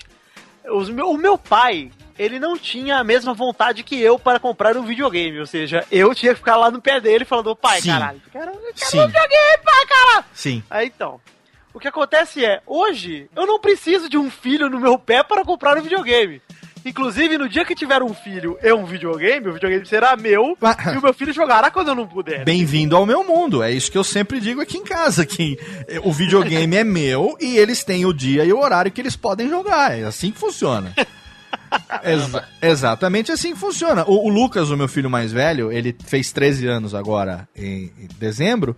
é, e agora ele começou a jogar alguns jogos que ele me vê jogando há anos, mas pela idade dele eu não deixava ele jogar. E agora, pela idade dele, ele começou a jogar esses jogos já com uma temática mais adulta, com um roteiro mais trabalhado e tal. Né? O moleque tá crescendo rápido. Esses dias ele me Barbie perguntou Horse Racing, quando é que ele vai poder. ele me perguntou quando é que ele vai poder jogar GTA V e assistir Breaking Bad. Eu falei, Menas, espera um pouquinho. espera um Mas, pouquinho. Léo, deixa eu, deixa eu te, te dou um dado, né? Que as pessoas geralmente me falam, dê, me dê um dado, Corra, me dê. É, uma coisa que é interessante a gente notar hoje em dia, né, de toda essa- questão de que ah, o- a- as crianças não são mais o público-alvo, os jogos não são mais desenvolvidos para os mais jovens e tal, isso é efetivamente né, verdade, né, porque afinal de contas, de acordo com um estudo da, da ESA, que foi lançado no ano passado, 81% do público de videogames tem idade de 18 a 29 anos. Certo. O que é ESA pra eu que sou meio retardado? Não sei. É A ESA, a ESA Electronic, deixa eu lembrar aqui, é Electronic. caramba, eu vou lembrar. Electronics, uh, Shoes of uh. America. Americas. Yes. Os sapatos eletrônicos dos Estados Unidos. Ok, bacana. Parece isso mesmo. Compraria. Sim, é uma, uma, é uma agência envolvida nessa, na questão de jogos. Exato. Exato. Eu- Daqui a eu pouco o Google realmente ajuda nós. ver. Na hora que a gente Mas conseguir é uma googlar, a gente fala. classificação. É, por- enquanto cai o vê isso, por exemplo. Na verdade, não tinha a menor que- importância. Eu só tô falando porque, como eu fiquei assim, o que será que é? O nosso ouvinte que tem um QI menor que o meu, com certeza terá também esse problema. Mas, por exemplo, isso que o Caio tá falando dos dados. Entertainment Software Association. Ah, muito bem. Merece até a técnica, por favor, pela rapidez da googlada, merece o salve de palmas. Muito Mas bem. então, Léo. Pera, deixa, eu- deixa só o Caio con- concluir o raciocínio dele, rapidinho. Con- Então, conclua, é, tendo, em, tendo em vista né, esses números, né, e também outro número que é bacana, que, sei lá, 71% dos jogadores têm acima de 18 anos. Então, né, daqueles 81, 71% é maior de 18 anos, ou seja, é, 10% ainda é mais velho do que 29 anos. Né? Certo. 10% dos jogadores ainda é mais velho de 29 anos. Certo. Então você vê que com o- a evolução da tecnologia, com a possibilidade, porque querendo ou não, isso é uma coisa que eu sempre falo, é sempre importante a gente dizer. Nós somos de uma geração que cresceu com os videogames. Certo. Nós fomos evoluindo conforme o videogame foi evoluindo. Nós todos que temos aí nessa faixa dos 30 anos de idade, nós Ah, todos éramos crianças quando o- os videogames começaram. E aí, conforme né, eles foram se desenvolvendo, nós fomos nos tornando adultos. Uhum. Então, quem tinha o videogame como seu entretenimento favorito foi crescendo e, consequentemente, exigindo conteúdo e né, temáticas de acordo com a idade dele. Certo. E eu acho que os videogames eles cresceram na- exatamente da mesma maneira, porque você vê, no começo, quando nós éramos crianças, quando nós éramos os mais novos, o foco era, sim, nos jogos mais simples e mais focados na jogabilidade, Sim. com personagens, né, que, né, sei lá, o Mario, o Sonic, O Zelda. meu O querido, Zelda. Meu querido, é, meu querido Bubsy.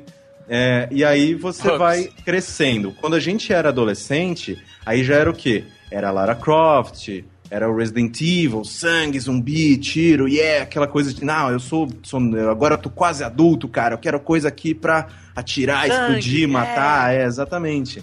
E agora que nós somos adultos, a gente pega assim jogos como Red Dead Redemption, como The Last of Us, diversos outros jogos como The Walking Dead. Uhum. Você pega jogos que têm uma temática para sim adultos que contam histórias, né, maduras para que efetivamente elas nos toquem né, de uma maneira sentimental, Sim. de uma ma- é, né, de uma maneira nos toquem, Ai, de uma delícia. maneira é, de outras maneiras, né? Que, querendo ou não, nós só temos o conhecimento e a, e a possibilidade de entender esse tipo de narrativa agora. Uhum. Então, eu acho que isso é uma coisa muito bacana, né? De você ver que, pelo menos a nossa geração, o pessoal que tem essa média de 30 anos de idade, de 30 anos de idade agora, os videogames evoluíram junto conosco.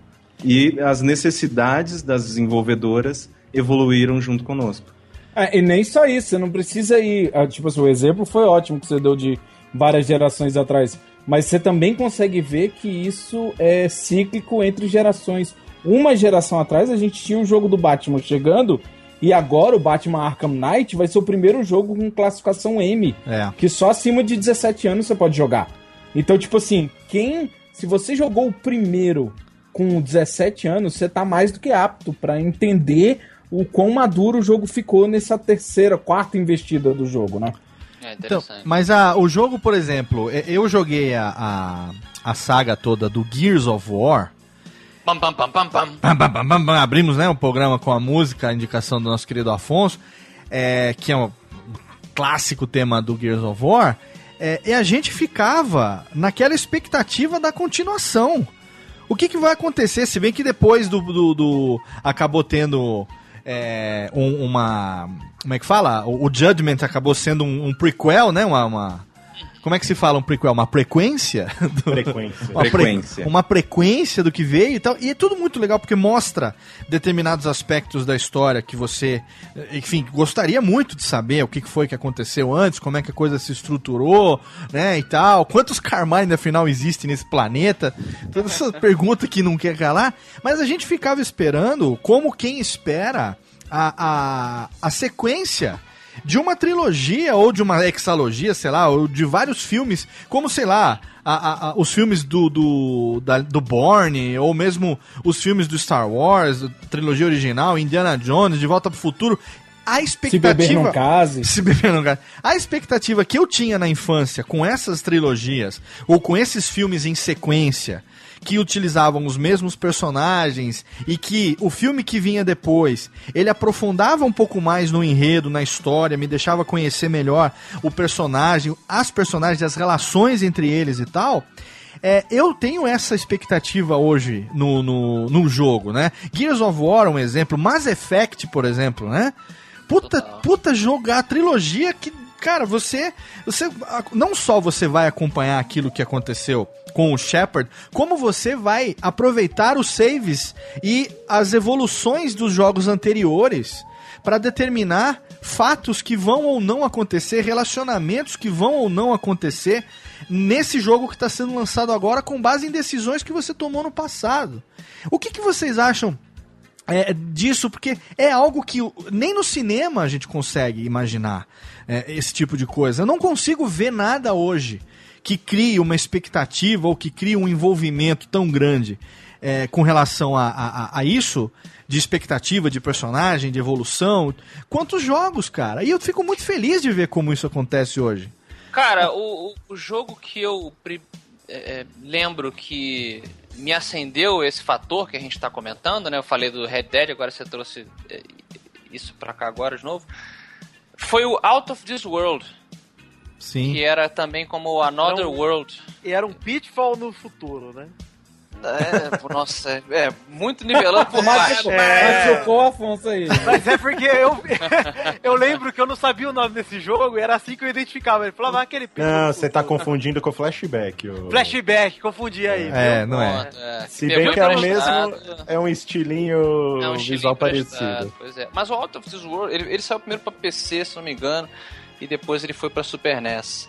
Mas ele foi o primeiro jogo que eu tive a sensação de ter terminado um livro em que eu era o protagonista, ou um filme em que eu era o protagonista. No final da, da, da história toda, é é um épico, né? É um mini épico, é quase um, um romance interplanetário, uma coisa meio John Carter, assim, um estranho em uma terra estranha. É, e, e a, a- a jogada de você não falar, não tinha diálogo o jogo, né? Porque você não fala a língua dos, do- dos extraterrestres, essencialmente não tem diálogo. É, e o cara ter feito tudo sozinho, entendeu? O cara tinha a visão ele, e, e colocou a visão do jeito artístico dele ali. E foi o primeiro jogo que eu olhei e falei: caralho, eu, eu passei por uma experiência e eu olhava em volta pros meus irmãos, eles na época eram muito pequenos para ter aproveitado o Another World. Aham. Pros meus, pro meu pai, pra minha mãe, eu até contava aquela coisa: mãe, mãe, eu acabei de jogar um jogo que eu fiz isso e, e fiz aquilo e, e zaz, e zaz. Mas você vê, é aquele velho. Ah, tá bom, meu filho, que bom. É, mas, caraca, sabe, eu queria tanto poder É, transmitir essa experiência, essa sensação, né? O que eu, eu acabei, mãe, de voltar de um outro planeta e eu ajudei uma rebelião, uma guerra civil e, e não tinha como, cara. E foi Sim. o primeiro que- jogo que me marcou dessa maneira. Eu acho Ó, que. uma outra coisa. Fala, Vivaco. Não, uma outra coisa que a gente tem que lembrar também, que às vezes os, os gamers de console, e até os gamers de PC olham de uma maneira de cara fechada, também são os MMOs, sabe? Tipo, você tem coisa como o World of Warcraft, que tem gente que está jogando desde o começo e que a história é mostrada à medida que cada expansão. Ó, então, a gente descobriu uma ilha cheia de panda. Todos lutam Kung Fu. E Descobrimos, agora... né? Isso é fantástico. Ó, Não, do é- Warcraft. A gente descobriu que tem um Mas outro é aquela povo. coisa, eles são. Eles são. Conveniente, que conveniente, curioso. Porra, não, né, cara? Tem É, mas assim- os melhores de. É, mas é o que eu quero dizer que assim, dentro daquele exemplo imundo, quem compra aquela ideia bate o olho e fala: Cara, faz sentido, não tem tecnologia pra descobrir a ilha, e se você joga o jogo, você sabe por que, a ilha nunca tinha sido descoberta, porque a ilha deles é um ser vivo que foge das outras energias que ela sente, seja da Horda ou da Aliança. Tanto que todo mundo que tá lá é neutro. Bitch, Aí- please! Então, tipo assim, isso eu, eu aprendi jogando uma hora. Eu, eu digo vocês sem ser um, um lunático pro WoW. E tem gente que cresceu nesse universo. E você não consegue. E to- eu voltei a jogar WoW por um pouco de tempo. E as pessoas ficam como o Afonso, saca? Não, mas então, o que você tá jogando agora, você quando você jogou era como? Era assim. Então, você tá vendo que esse castelo tá destruído? Então, o grande dragão não sei o que, não sei o que lá, fez isso, isso, isso. ele me conta com a mesma empolgação que o Afonso tentava contar pra mãe dele, que ele tava num outro mundo. E eu queria entender aquilo, mas tipo, eu não tava. Aí ele, ah, foi legal porque teve batalhas que a gente defendeu esse castelo contra o ataque do dragão. Eu falei, caralho, mano, vocês fizeram parte da história? Sim. Eu falei, Então, porra. mas isso é muito interessante, porque, por exemplo, é, isso reflete muito é, a diversidade de jogos que a gente tem hoje, né? A gente tem os RPGs, a gente tem os, os ah, FPS, a gente tem os Adventures, os, arca os arcades e tal, e tem os, os, os MMOs e tal. É, reflete muito, eu acho que a, a, um- a herança, você tem oportunidade hoje, pelo menos a minha leitura é essa, que você tem oportunidade hoje de vivenciar nos games utilizando tec- a tecnologia, os gráficos de última geração, jogabilidade, internet para você poder ter interação com outras pessoas e multiplayers e tal, coisas que você, quando era moleque, gostava de jogar de outras maneiras, tinha outro tipo de, de, de entretenimento que te gerava uma sensação parecida. E o videogame hoje, ele te mantém, ele, te, ele preserva essa sensação, essa necessidade de ter esse tipo de entretenimento. Porque, por exemplo, eu sou o tipo de pessoa que eu não consigo jogar FPS porque me dá, me dá ânsia de vômito, me dá zonzeira. Eu não consigo jogar um jogo, por exemplo, como Call of Duty ou como a, Battlefield. Pra mim precisa ter terceira pessoa, precisa ter a figura do da Todos pessoa. os jogos tinham que ser como Skyrim, né? Que você pode mudar pra terceira Pode mudar pessoa. pra terceira pessoa, os caras só jogam em terceira pessoa. É, eu não consigo por uma questão mesmo fisiológica. Me, me dá uma zoeira que eu aham. não, não consigo. Mas, por exemplo, eu joguei Port, Portal 1 e 2 numa boa. Ué, E não me deu nada. E é um jogo muito mais louco de, em termos de sobe e desce. De... Se Não, tinha algum FPS. também, né? Então, Se tinha, se tinha algum. FPS pra te dar tonteira, era o portal. Seria o portal. E não foi o que aconteceu. Porque eu acho que. quem é essa, Deus? Então, eu acho que é, é, o que aconteceu, eu acho, a minha, minha teoria, né, é que eu fiquei tão mais entretido com a, a dificuldade do puzzle. De, de decifrar o quebra-cabeça, do onde que eu tinha que ativar o portal e que, que tipo de, de gravidade que eu teria que usar, e que, né, que tipo de impulso e tal. E isso acabou distraindo e eu não fiquei tonto como eu fiquei, por exemplo, quando eu joguei ah, ah, o Call of Duty uma vez que eu tentei jogar e não durou cinco minutos, eu- aquela zoeira eu não sabia onde eu tava, não sabia o que, que tava acontecendo. É porque a guerra, Léo, ela nunca muda. A guerra faz isso, né? A guerra O deixa as jogou pessoas. por 5 minutos, ficou que nem o Robin Williams no Jumanji, né? Exatamente. Eu fiquei que nem aquele. Oh, uau, disse o borboleta, total, coronel, onde é que eu tô? Mas você vê, é, é uma coisa que, por exemplo, o, o Tomb Raider, pra, pra gente honrar aqui o Vitinho, é, que foi o jogo que me fez voltar a comprar, comprar o meu primeiro console já Tira a adulto. chinela. Punheteiro. Então, não era, cara. Porque o Tomb Raider, ele, ele trazia ali uma coisa muito legal que eu tinha em alguns jogos que eu, é, na época do MSX, que era a questão de você solucionar quebra-cabeça, com Sim, a, a entendo. coisa do, da arqueologia, porque eu sempre fui ah, apaixonado por jogos, do- eh, filmes do estilo de Goonies, Indiana Jones, que era a minha grande paixão. Então, você ter a oportunidade de ter ali, controlar uma pessoa, uma ar- arqueóloga, que tinha que decifrar quebra-cabeças. Co- Controlar uma arqueóloga que atira nos Atira. monumentos. Eu E- tenho- não, e eu troca, e tenho- troca de uma armas. arqueóloga que atira num tiranossauro, né? E troca de tenho- armas. Eu tenho a verdade polêmica. Malfatti, o Caio Corraine, que acompanham as notícias do mundo dos games. O Léo tinha um Saturno. Não Sim. tinha jogos, velho.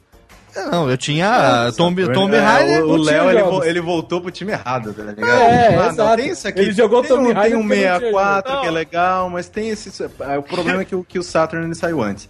Mas ele saiu em 95 Não, mas no eu, eu imagino o Léo falando assim, não, mas eu não quero Street Fighter Virtual Kombat, eu quero Virtua Fighter, cara. Virtua Fighter, Virtual exatamente. Fighter é maneiro, fala não. Os jogos que eu tinha era Virtua Fighter, é, Virtual Cop, Tomb Raider e, e Puzzle Bubble do dinossaurinho que ficava soltando. Vocês Ah, lembram de uma época que tudo era virtual? Tinha Virtual Fighter, Virtual Racing. Tinha. A SEGA lembra. virtual, é. A É, SEGA só lembra. gráficos poligonais. Poligonais, era a época do, do- do- dos poligonais. Eu tinha o Virtual Fighter, porque no Japão, eu tava no Japão, numa época que no Japão, o país dos arcades, né? Japão, a gente ia lá com mil ienes e ficava. também, é, dos japoneses também. Ficava três horas lá jogando nos arcades. Meu, era, era muito legal. E quando saiu, saiu lá no Japão. Quer dizer, depois quando eu voltei pro Brasil é, e saiu, por exemplo, o Nintendo 64. Eu já tava numa outra. Já tava trabalhando, já tava, sabe, noivo, já ia casar. Era outra, outra história, era outra. é, totalmente. Outra geração. Eu tenho 41, diferente de vocês, eu sou um pouquinho mais velho.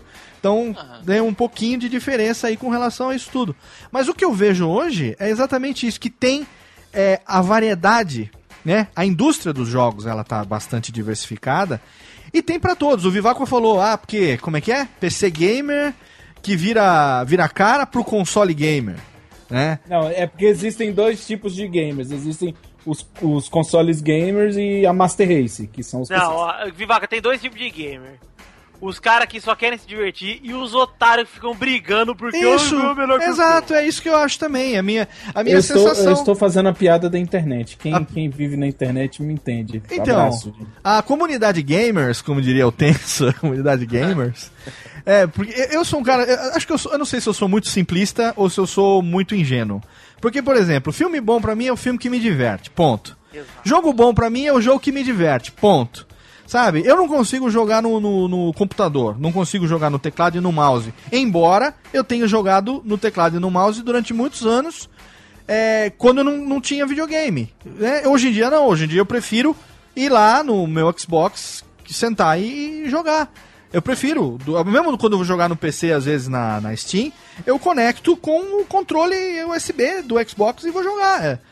Sabe, não tem esse negócio de, ah, porque teclado, ah, porque mouse. Pra mim, tanto faz. Dá pra jogar? Dá pra tirar? Dá pra pular? Beleza, sabe? Vou conseguir me divertir? Vou conseguir. É, eu não sei se talvez eu tô velho demais, I'm too old for this não, shit, não, sabe? você tem que. você- é a mesma coisa que você falando nos workshops, Léo. Você tem que é, fazer o que você precisa, seja se divertir ou trabalhar, com a, com a melhor maneira que você achar. Ninguém vai te julgar errado. Eu digo isso pela piada mesmo do Não, eu sei Race, disso, mas o que eu quero entender, o que eu queria levantar aqui é exatamente essa questão. É, o mercado de jogos, ele tá diversificado a ponto de ter entretenimento pra todo mundo do jeito que quiser, ou vocês acham que tá indo por um caminho de afunilamento, de eh, tá indo por uma, sei lá, tá cada vez mais complexo, o negócio tá cada vez mais complicado, o que vende mesmo. Eu acho, eu acho, Léo, que o- uma coisa que, é- que, é, que é extremamente importante é que, assim, é, nós crescemos com videogame. Então, quando você fala que, ah, hoje eu não consigo jogar com mouse e teclado, muita gente que mais nova, que pode estar ouvindo e que tá acostumado com esse tipo de, de jogabilidade, vai falar, porra, o que, que esse velho tá falando É, aqui? tiozão, Mouse, tiozão." Ah, headshot, né? Aham. Sei lá. Mas, então a gente, né, cresceu e viveu com videogames, nós, né, a gente sabe lidar com esse trambolho que tem 18 botões. Só que tem muita gente que não tem, que, que não consegue, que, né, infelizmente, é, ou não teve interesse quando mais novo para né, pegar essa evolução da tecnologia e hoje em dia já está preparado, já está apto né, para se, se adequar a isso.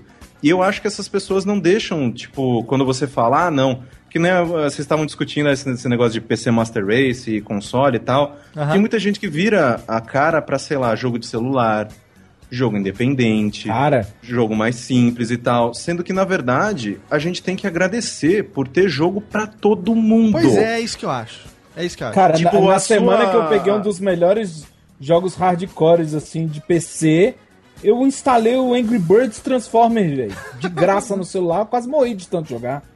Tem jogo pra todo. E até quem joga de tudo se beneficia com o jogo pra todos, cara.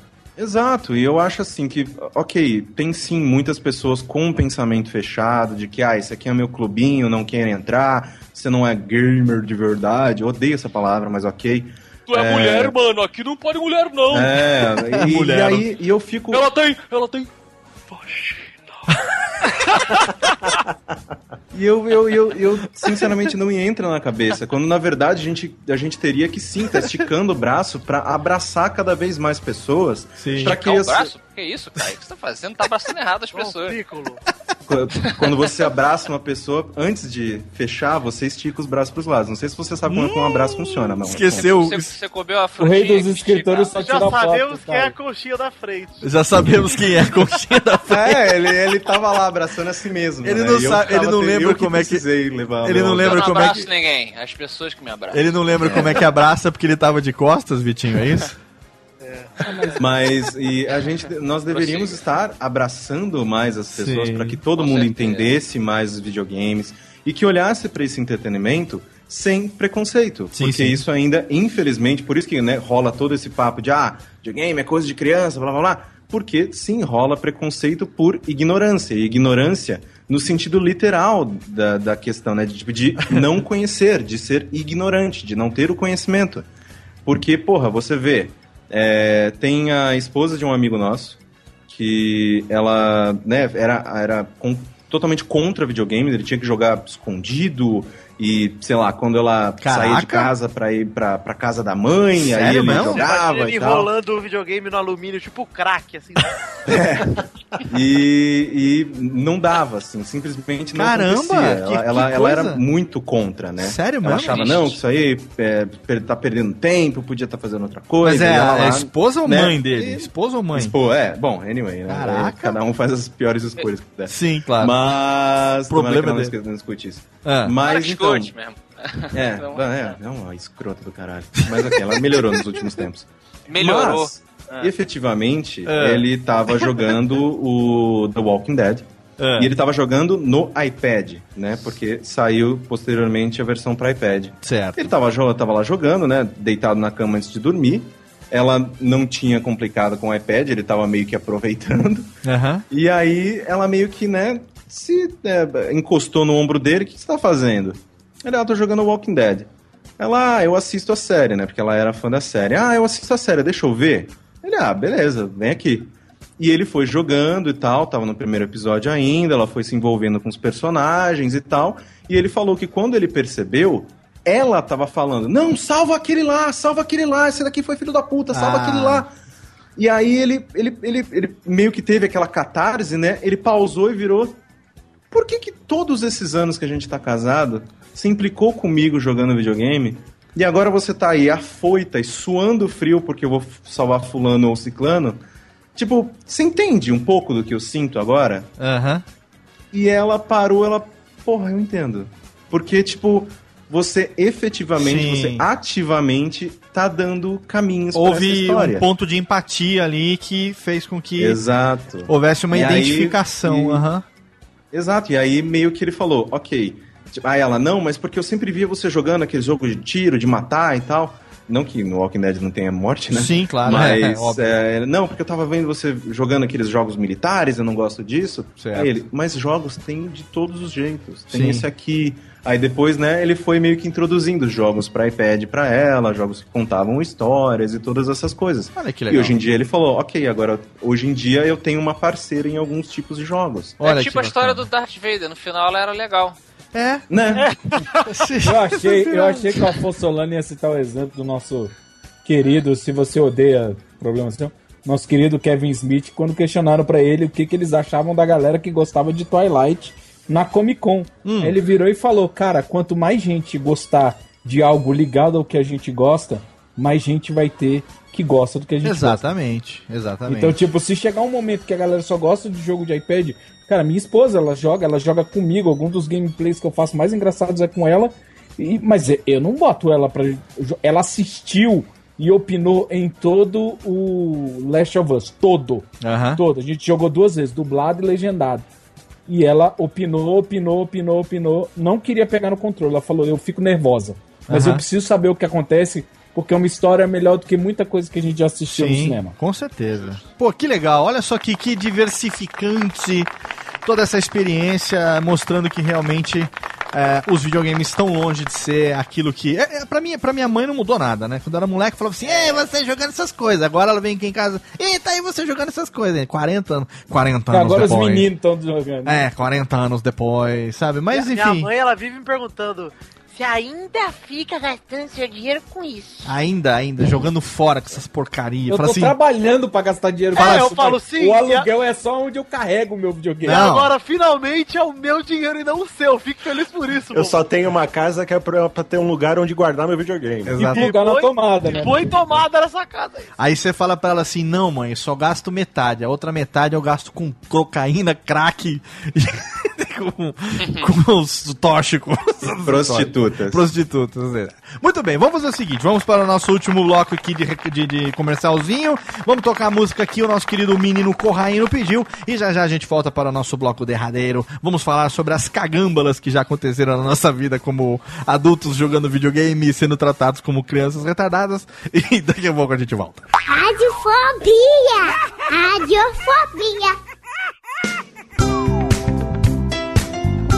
No nosso último bloco aqui de comerciais, rapidamente eu quero indicar pra você, é claro, o meu site cursodepodcast.com.br, o site irmão do radiofobia.com.br, aonde você encontra todas as minhas atividades relacionadas às aulas, às oficinas, às palestras e workshops que eu ministro aí país afora em todos os eventos relacionados à produção de podcasts. Lá você vai poder se inscrever no workshop de produção de podcasts online. Lá você vai poder saber quando abrirem as inscrições para as turmas presenciais dos próximos cursos. Aguarde em breve novidades aí para 2015. Lá você pode também ter acesso a vídeos tutoriais, principalmente os dois primeiros vídeos, as duas primeiras aulas do workshop de produção de podcasts e também um exclusivo tutorial de edição no Sony Vegas, exatamente com captura de tela. Se você quer saber quais são as dicas, os truques, os macetes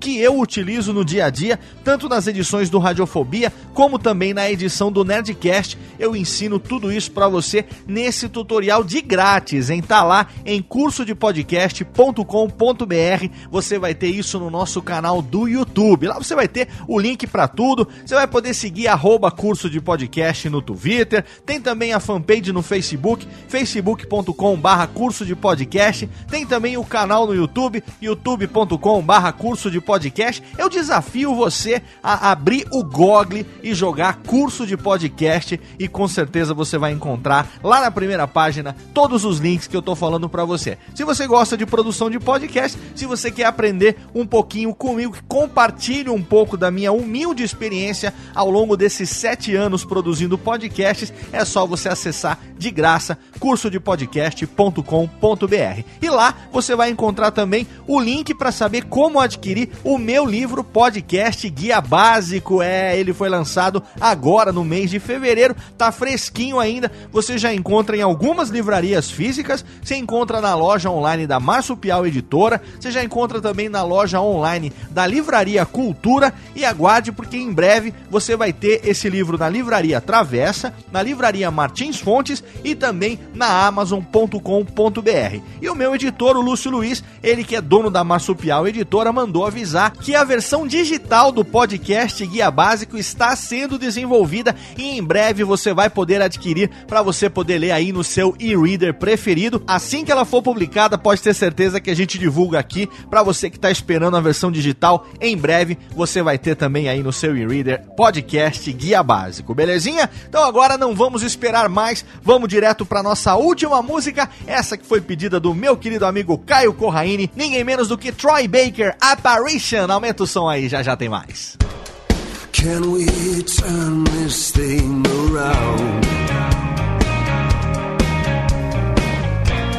Can we see it in the clouds? Like Mother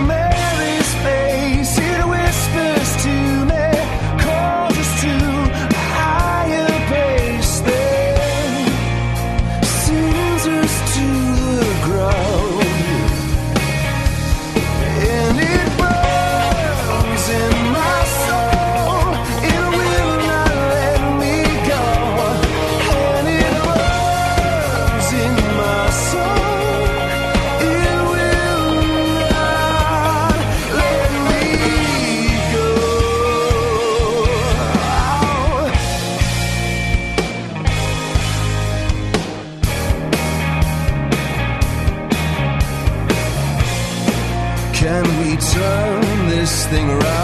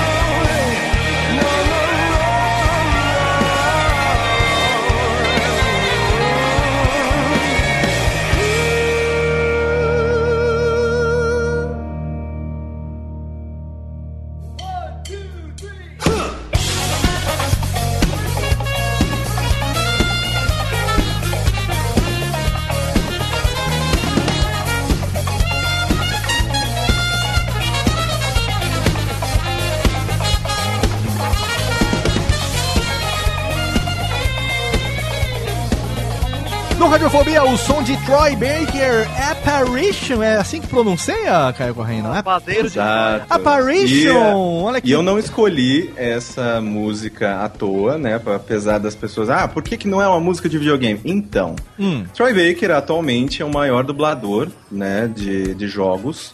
É, ele fez a, a voz do, né, do, do protagonista de The Last of Us, protagonista do, do Bioshock Infinite. É, é um cara que ele é extremamente talentoso, né? Eu pago um pau fudido, é do mesmo, da mesma relação que Vitinho tem com Chris Chris, sou eu e Troy Troy. Olha aí. Então, Que excelente. o rapaz, Você o é rapaz TEI? é absurdamente Tá vendo? talentoso. Você é TEI? Você é TEI? O que, que é TEI? É que nem o, é que nem o mal com o Kaz Hirai, o Deus. É, eu sou o Kei, Vitinho é Jay. O que, que é? que Conta aí. temos, um- temos uma. O que, que tá acontecendo? É, Temos uma terminologia Traduza. lá no, no Ó, presta atenção, presta atenção. Pelada na net. Ah, no é Peladinha. Você conhece o Goi? O Caio Goi. O Goi, sim, o ele é um homem conheço. heterossexual Hum. que dá um chupisquinho aqui, um beijinho ali, um beijo a colar e continua hétero. Certo. né? Uhum. Tem Sure, uma... honey. Sure, honey. O G, ele é um homem heterossexual, é- heterossexual e se escreve G3Z. Ah, O é G3. heterossexual, homem, mas ele daria o bumbum para o Cristiano Ronaldo especificamente. Ah, tá, ok. Ok. O- o- Que é o seu caso, você é G. Eu sou, claro, obviamente, Ok, homem. ok. É. E o Maurício Teio, que- diz que é gay por causa do Kai- Kazirai, então ele Ah. era um homem que ele deixaria violar o seu santo lar. Ah, e por isso que o Vivaco perguntou se o Corraine é TEI, que ele é do Troy. Eu soltei. É. Ah, entendi. Eu não sei, assim, de- depois que o, que o Troy Baker, depois que eu tomei consciência de Troy Baker, eu, eu desisti de tentar ser o melhor homem do mundo, porque esse, esse, né, esse lugar já está ocupado. Vou tentar ser a melhor planta, vou tentar Olha aí. ser o melhor anfíbio. Eu tenho, eu tenho uma pergunta para Caio Corraine. Você acha que o padeiro de Troia queima rosca ou faz? O padeiro de Troia, por favor. Tá, muito bem. Ai, meu sabugo, pa- Troy Baker, padeiro de Troia, muito bem. Meus amigos, a gente tá aqui hoje, cada um com. Uma coisa que é ine- inexorável nessa vida é o tempo. O tempo não, não. O tempo é o senhor de todas as coisas. O- contra ele não há fatos nem circunstâncias. Ele Só há passa. ocarina. Só há ocarinas do tempo. Por favor, ocarina nesse momento. Técnica reverb. Ó, já melhorou, hein? Olha, tá quase, hein? ó, ó, aqui, ó, aqui, Ó, ó. Vai dar pra tocar no Tema, eu casamento quero o do tema, tema da Globeleza na Ocarina. Tema da Globeleza. Esse é o de 2016, Eu lembrei do viram aí. comentarista desmaiando agora. Muito bem, excelente. O tempo, ele é inexorável, quer dizer, a cada, cada dia que passa, cada segundo que passa, não tem jeito. Nós estamos cada vez mais experientes, cada vez mais velhos, morremos a cada segundo, mas não largamos o controle e ou o mouse e continuamos achando tempo nas nossas vidas para jogar, inclusive é, alguns de nós, como é o caso de Viváqua, como é o caso de Malfátio, como é o caso de Caio Corraine, como é o caso de meu querido Afonso Solano, parte de suas vidas profissionais é dedicada aos jogos, né? Não só como gamers, como também como formadores de opinião, como também como é, fazendo as análises, os textos, as resenhas em seus respectivos canais, em suas respectivas atrações lá na Cidade Gamer. O Caio também lá. Qual, qual o, o programa lá, o, o site, o seu site, Caio, que eu sempre me esqueço? Save game. Save Game. E tem o nosso querido Afonso Solano no MRG, também o MRG, MGG Shows MG. e todas as. MGR. Shows. Mandar um beijo pra Creuza. A técnica tá com saudade da, da Creuza. Vamos fazer a convenção das. Das, das técnicas em breve, vamos fazer. A gente faz de uma vez por ano, mas a gente não anuncia pra ninguém, porque é, fica, fica, no, fica no particular. O que eu queria saber de você é o seguinte: a gente tá crescendo, a gente tá ficando velho, mas a gente não larga o controle. A gente tá cada vez mais difícil achar tempo pra jogar, mas a gente se vira, né? A gente não dorme, mas joga, muitas vezes. É. Ontem né? eu fiz. Ontem Ontem, eu- eu fiz em Dying Light. Ontem, eu fiz, não comi, não dormi, mas joguei. Eu já passei madrugadas a fio zerando um, jogo, pelo menos, esperando que eu conseguisse chegar mais perto do final. Aí eu fui ver na progressão, faltava muito ainda e eu queria dormir, mas não queria dormir. E, e um, um negócio curioso também, né? Que quando a gente era criança, Hum. é, quando a gente ultrapassava a noite, você se sentia, pelo menos acredito que, é, errado. É. Né? Você olhava o relógio assim, tipo, duas e meia da manhã. Nossa, estou transgredindo, transgredindo. Tô transgredido. E eu até hoje carrego essa, esse- essa herança. Ontem mesmo tava lá, eu, eu realmente tava jogando Dying Light, deu três e meia da manhã, eu olhei e falei, caralho, três e meia. Aí eu parei e falei, cara, não preciso parar. Foda-se! Foda-se, isso. Mas tanto. Caralho, aí eu só joguei mais 20 minutos e fui dormir. Eu não tenho aula amanhã cedo, foda-se! É, tenho- sabe, é engraçado. Eu vou acordar, vou fazer meu miojo, foda-se! Foda-se, cara. Olha só, qual, se, quais, quais, um bom plural bem pronunciado, é importantíssimo. Quais situações, situações, vocês se recordam, ou nesse momento, puxando pela memória, de terem passado situações é, meramente vexatórias? Eu vou dar um exemplo aqui pra vocês que me, me é muito. Como direi? Foi, foi um momento de vergonha. Assim, quando eu era adolescente, eu já passei por uma situação de estar. Quem nunca, né? O Afonso que gosta dessa frase. Quem nunca, né? Quem nunca? Quem nunca não passou pela situação, por exemplo, de você estar ali assistindo um filme junto com seu pai ou com sua mãe ou com algum adulto maior, mais velho do que você e de repente vem uma cena tórrida na televisão. Uma cena de climão legal, tortinha de climão. Sendo que você é o mais jovem ali, né? Então você fica naquela situação de: será que eles já sabem que eu já sei o que, que é isso? Será que. O que, que eu faço? Faço cara de que. Né? Ou, ou olho pra lá, levanto. Foi vou- pra fora!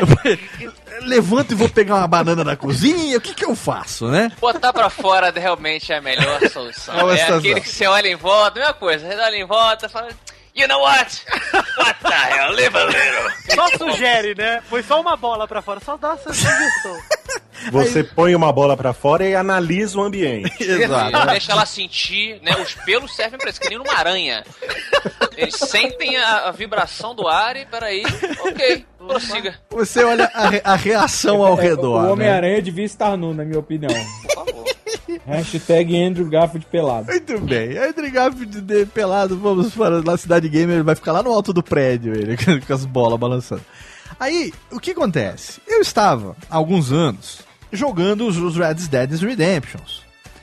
E só que uma situação inversa. Porque eu estava jogando. é, e, assim, eu tenho por hábito jogar em horário que meus filhos estão fazendo outras coisas. Exatamente para poder me concentrar no jogo e tal. Então, geralmente eles estão dormindo à noite, madrugada é o que eu jogo de vez em quando, né? Final de semana e tal. Eu não sei porque nesse dia é, eu tava jogando à tarde, talvez fosse um sábado, um domingo e tal. Eu tava jogando uma fase onde é, eu estava no, no- no- naquela fase do Red Dead Redemption que nós vamos ao México.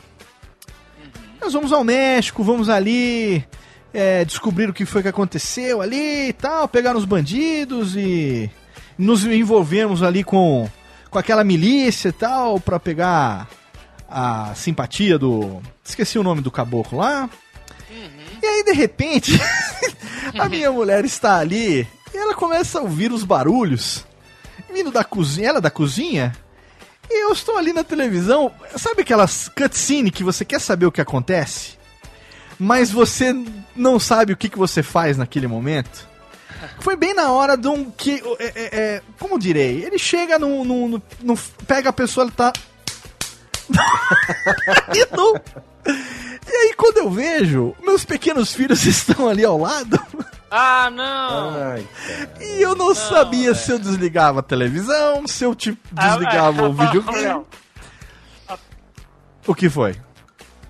Aparece no, no Xbox assim um achievement, né? Você liberou o trauma pra sempre. Exatamente. O que que eu fiz? O que que eu fiz? Veja bem, olha só o, o que que é a- o raciocínio ninja de um pai, não é? No momento que veio aquele Tommy, eu tive uma sensação assim de e agora eu não quero perder o cutscene, não sei o que vai acontecer se eu não ver o cutscene. Ou a educação e o, a- o trauma dos filhos em primeiro lugar.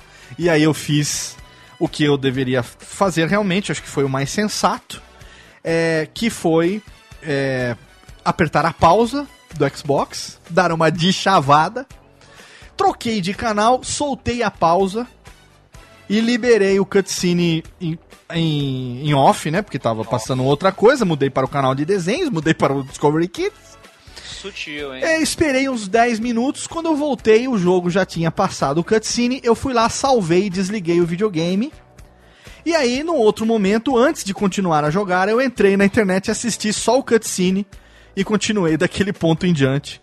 Para preservar um casamento e a sanidade dos meus filhos, eu fiz isso e recorri a uma situação. Eu tive que raciocinar muito rápido. Eu tive que raciocinar muito Foi, rápido. foi, eu, eu aplaudo a sua. Porque você, a técnica vai aplaudir também agora, porque acho que eu mereço um aplauso nesse momento. Eu fui ninja. Foi o stealth do cutscene. Exatamente. Eu, eu faria tipo comédia parcelão. Ah, meu Deus, estamos pegando fogo. Eu botaria fogo na casa.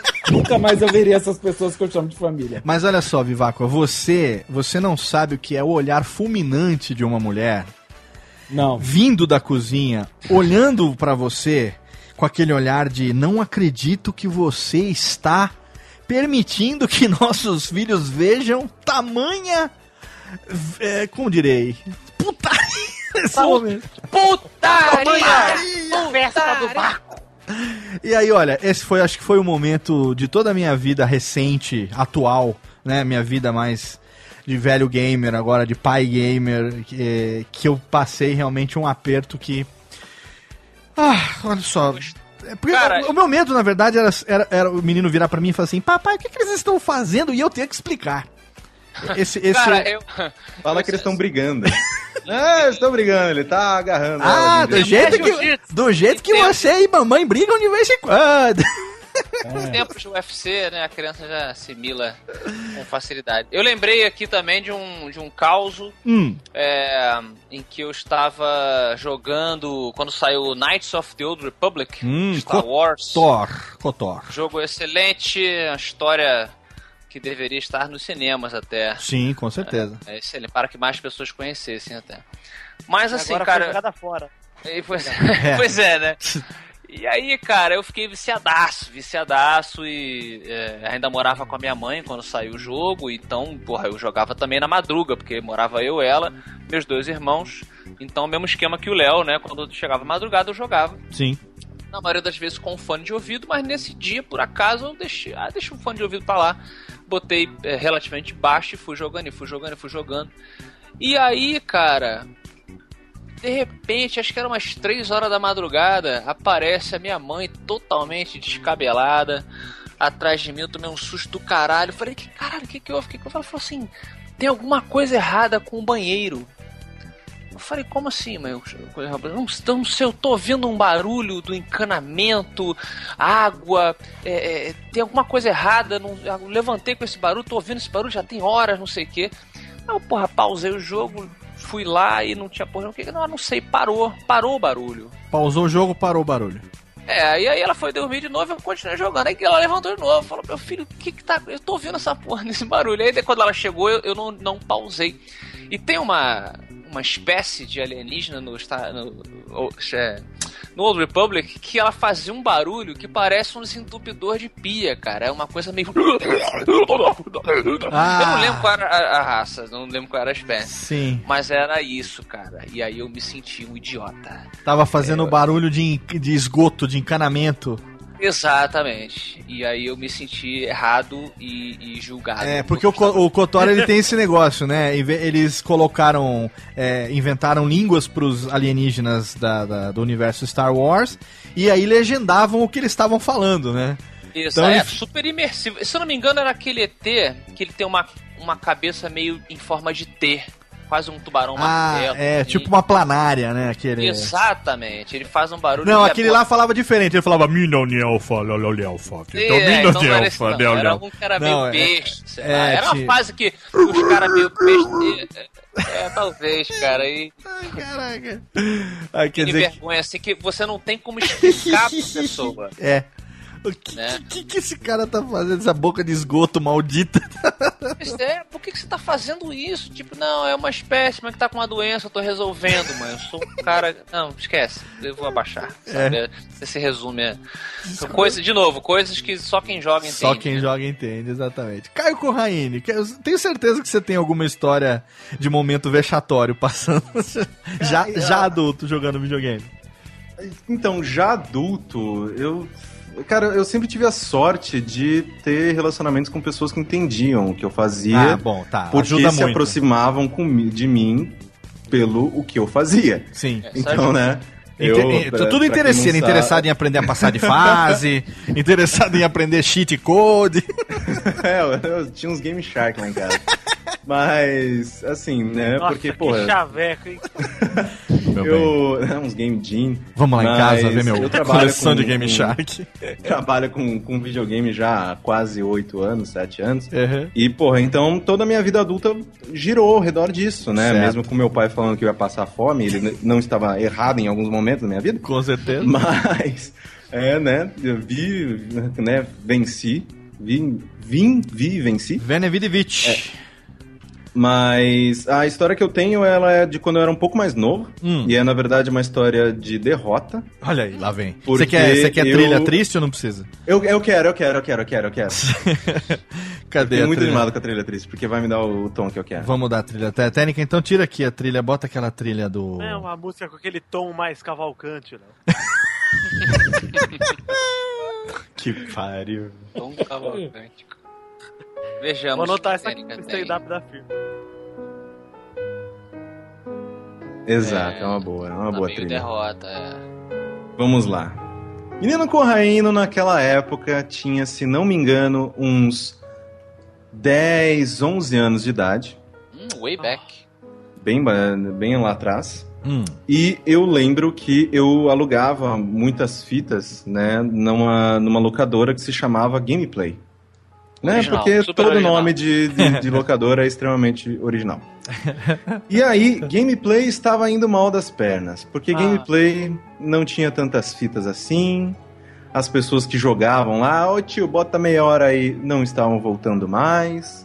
Ela tava realmente mal das pernas. Não. E aí, um grande amigo meu, ele chegou pra mim um dia e falou: Cara, ouvi falar, porque criança é filha da puta, ouvi falar que a gameplay vai falir. Então, tá geral alugando todas as fitas, porque ele vai fechar e a gente vai ficar com as fitas. Aí eu, caralho, seremos então todos filhos da puta, mas ok, eu acho que eu mereço algumas fitas por tantos anos que eu tô lá indo nesse bagulho. Que...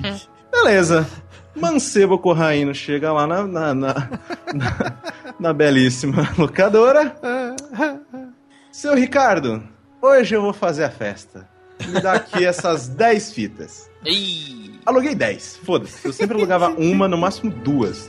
Peguei fuck 10. police. Hum. Peguei 10 e, tipo, só jogo longo. E ele não entendeu direito por que, que eu tava fazendo aquilo. Mas ele, meu, moleque, sei lá, moleque tá aqui, vai Será me que ele pagar tá com depois. câncer? Pois é, uma coisa É, É o eu não sei. Aluguel, Eu não sei. aluguel 24 horas ou final de semana? Então, eu aluguei na sexta, mas, porra, 10 fitas. Ele falou, velho, fica semana, saca? mas aí, beleza, fui, né? Todo feliz. Caralho, tenho 10 fitas. Nem precisar pagar eu vou, porque a gente sempre pagava quando entregava. Vai e essa fechar? porra vai, vai, com certeza vai falir, porque minhas fontes quentes garantiram que essa Juninho merda do vai Play. falir, Juninho do Play. né? Garanto- Inclusive, Cláudio, um grande abraço, seu filho da puta. É ele que me contou essa merda. É, com certeza ele fez isso com mais pessoas, cara. Eu, eu tenho quase certeza que ele fez isso com mais pessoas. Beleza. E aí fui, levei as 10 fitas pra casa e ia ficar é, realmente a, a semana com elas, né? Ele falou: não, cara, é muita fita, fica a semana com ela e depois você me paga e tal. Beleza. Fui, fiquei a semana. Aí passou um dia com aquele coração batendo, né? Porra, se ele, ele- com certeza ele vai me ligar, né? Porque se eu atrasar um dia, dois dias, ele vai me ligar, e se ele não tiver falido, ele vai me ligar. Beleza, passou um dia, né? Isso além do tempo, né? Passou um dia, passou dois, passou três, passou outra semana e eu já tava, é tetra! É tetra, faliu mesmo! Eu vou ficar com essas 10 fitas, É lógico caralho, que você porra, não ia lá ver se ela tava aberta, né? Não, mas porra, eu ia lá só com, Não, lá, ninguém meu- iria na sua situação. não, é, Eu- mas meu avô me levava cara. lá, porque ela era meio longe, eu não, eu não, eu não tinha permissão pra ir andando até lá, era meio longe.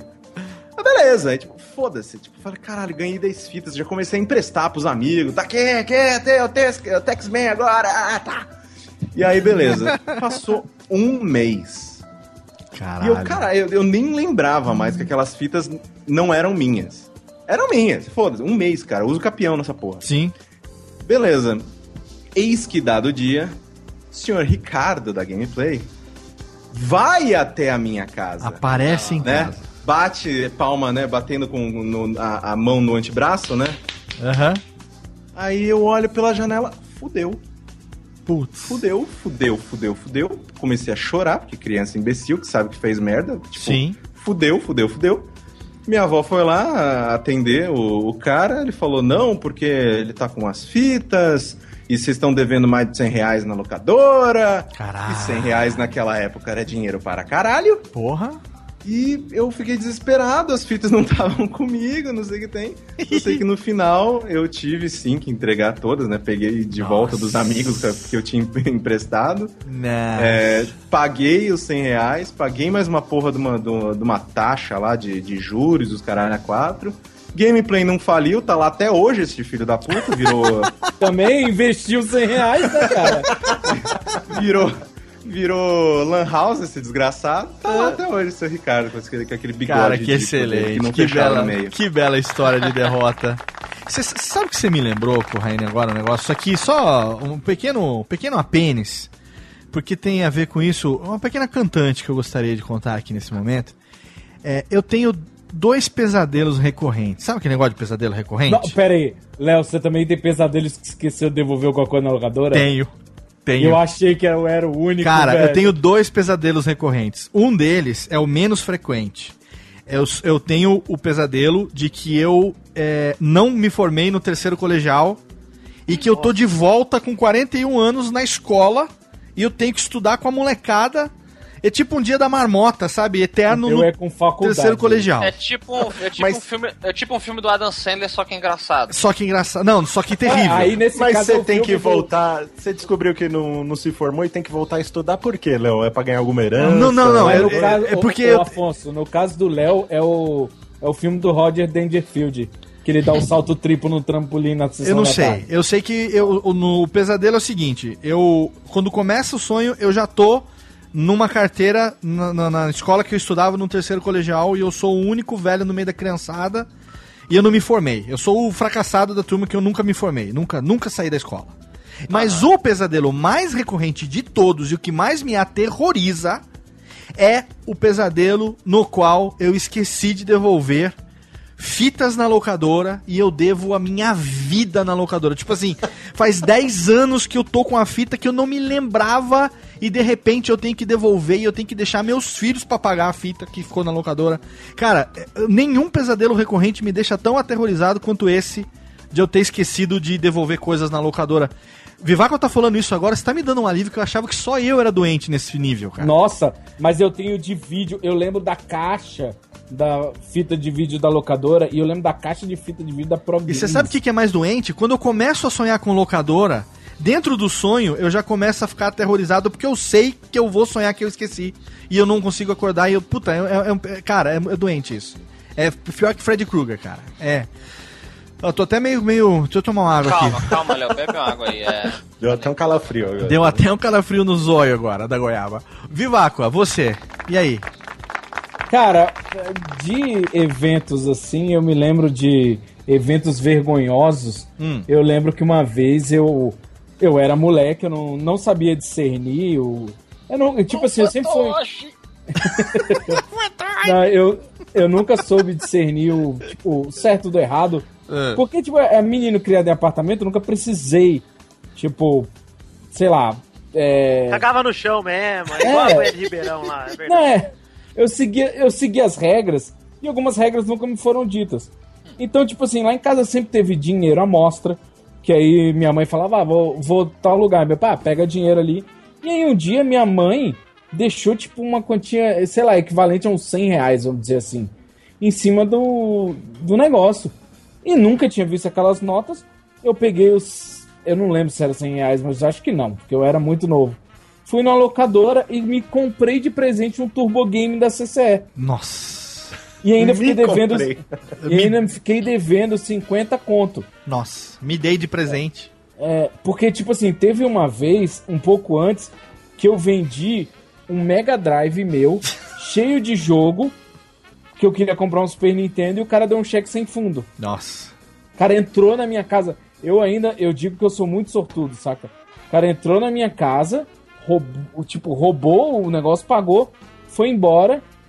Eu, caralho, beleza, tipo, vendi, cheguei pro meu pai e falei, cara, vendi, o cara pagou até a mais quando viu as fitas que eu tinha, ele ofereceu e tal, não sei o quê. Cheque ele sem pagou, meu pai ficou feliz por um dia. Aí ele voltou do banco. Cara, eu chorava, chorava. Então, foi tudo relacionado a comprar videogame, cara. Caraca. Eu sempre. Cara, quando a, a dona da loja, que eu fiquei devendo 50 dinheiros pra pagar um super game que tinha um controle do Mega Drive invertido com dois turbo e dois slots de fita pra falar que eu estava devendo e eu e sabe quando eu esqueci Aham. como disse o Caio pra mim era meu já eu tinha pago Sim. eu já tinha gasto o equivalente daquilo pra comprar jogo Criança nossa sem é uma das noção. é maiores foda. vergonhas desde aquele dia cara eu sempre penso muito eu sempre quero comprar as coisas porque eu não, não gosto nem de pegar emprestado e achar que eu esqueci eu me mudei com o negócio Por isso que você fez a cidade gamer, que agora você pode superfaturar, roubar os negócios tudo, né? Sonegar. exatamente Sonegar, sonegar, sonegar. não é só é, é só evitar Eu- eu- Operação, É operação, qual equipe que seria, Vitinho, aqui, o equivalente da Operação Lava Jato na cidade gamer? Operação Lava Codori. Gordo. Lava Codori. Operação Lava Pizza. Vamos lá, Malfátio, momento de vexatório, qual foi? Cara. Esse, esse papo aí me trouxe uma memória que eu já tinha esquecido. Ih. E eu tava até agradecido que eu já tinha Putz, esquecido, desculpa, mas vocês velho. me fizeram lembrar. Desculpa. de uma locadora que tinha do menino. Veio um gordinho lá, comprou um Turbo Game. Ah, depois tive que comprar na casa dele. É, no meu auge dos 18, 19 anos, Hum. tinha um jogo que saiu pro PlayStation 2. Acho que nem, nem tinha saído, já devia ter lançado há algum tempo, que era o Shadow of the Colossus. Nossa. E ele passa a falsa impressão pra você de que você vai terminar esse jogo rápido. Você acha que você vai detonar. Em um dia, ah, um dia eu resolvo. Tem que matar o quê? 16 colossos? Ah, em um dia eu mato, foda-se. né? Pular na cabeça três vezes? né?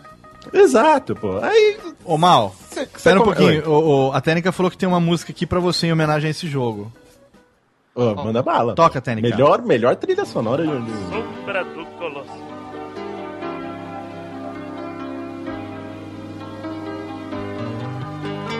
isso, Técnica? Que que é isso? É o Não, maior não. colosso da Tá- música Tá brasileira. errado, tá errado. Vai querer voltar pro Que f...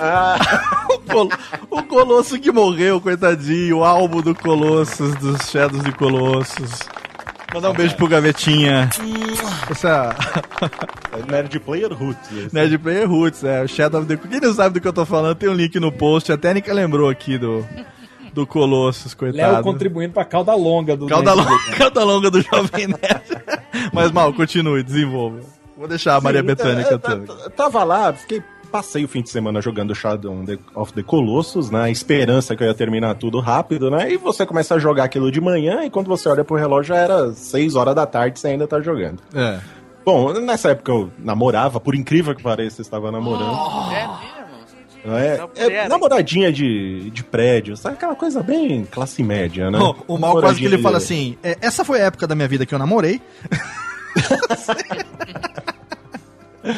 Aí, aí, pô, eu tô lá, era sábado. Eu tô sentindo que vai vir a explicação de por que, que ele não namorou mais depois disso. Vamos continuar É, a história. ouve só, eu tava lá jogando, tava o dia inteiro jogando e minha namorada começou a ligar lá pra casa e falou: "Pô, já é fim de semana, a gente não vai fazer nada, não vamos sair, fazer alguma coisa. Eu Falei, é, é, dá, dá um tempinho aí que eu só tô terminando uma parada aqui, daqui a pouco eu te ligo e a gente combina alguma coisa. E ficava lá jogando Shadow of the Colossus, esperando que ia terminar aquela bagaça, porque eu queria. Já começou a, a, a ser um, um- uma questão de honra honra pra mim terminar Sim. aquele jogo no mesmo dia. É Aham. claro que eu não ia terminar, porque o jogo é comprido pra cacete, mas fiquei lá jogando. Aí a namorada ligou de novo, falou, pô, você falou que ia me ligar, não ligou até agora, já passou duas horas, você não me ligou, vamos fazer alguma coisa, que eu não sei o quê. Eu falei, calma, só tô terminando, é uma parada rápida agora, me dá mais de- cinco eu minutos. explicar. O, o Mal, deixa eu explicar para os ouvintes do Radiofobia que não conhecem o MRG, não conhecem o videogame, não jogam. É, existe uma coisa chamada mundinho. Quando você entra, a distorção temporal é gigantesca. O Mal não viu. Eu, eu não estou. Eu não conheço a ex-namorado do Mal. Mas eu estou afirmando com absoluta certeza: o Mal não viu essas duas horas passar. Não viu. É o Avatar, gente, do James Cameron. É aquilo ali. Você pluga a parada e, e você esquece de comer, de beber água, de transar, de respirar. É um lapso temporal. E aí Chega mal- ponto em que você, você- né, você, sei lá, para por algum motivo, você. Nossa, eu estou quase me mijando. Como eu não senti isso Exato. antes? Está ó. doendo para caralho. Um Mas mal, você estava imerso. Sim, estava no mundinho, estava plugado na Matrix. Sim. E fiquei jogando. Até que minha namorada decidiu finalmente parar de ligar, eu agradeci por isso, mas ela teve a fantástica ideia de subir para o meu apartamento e me chamar, bater na porta lá para ver o que estava acontecendo, porque que eu não dava satisfação. E se Minha deparou mãe. com o mal gamer de várias horas. As olheiras, a remela, o pijama virado com a mancha de Ela, abriu a porta e. E o mal lá em cima, do, em cima do monstro voando. Ah! Ela queria ser escalada. E aí, Exatamente. Mal, eu tava, eu tava, no, tava lá de pijama jogando no meu quarto, minha mãe abriu a porta, ela Aquele entrou. frescal beirando a Ela viu aquele cabelo oleoso, né? Que se você torcer dá pra fritar até batata frita com, com o que sai. E ela falou, porra, tô aqui te ligando, você fala que já vai, você tá aí de pijama ainda jogando, não sei o quê. E aí começou a discutir, eu provavelmente não prestei atenção em nada do que ela estava falando, porque eu ainda continuei jogando enquanto ela tava falando.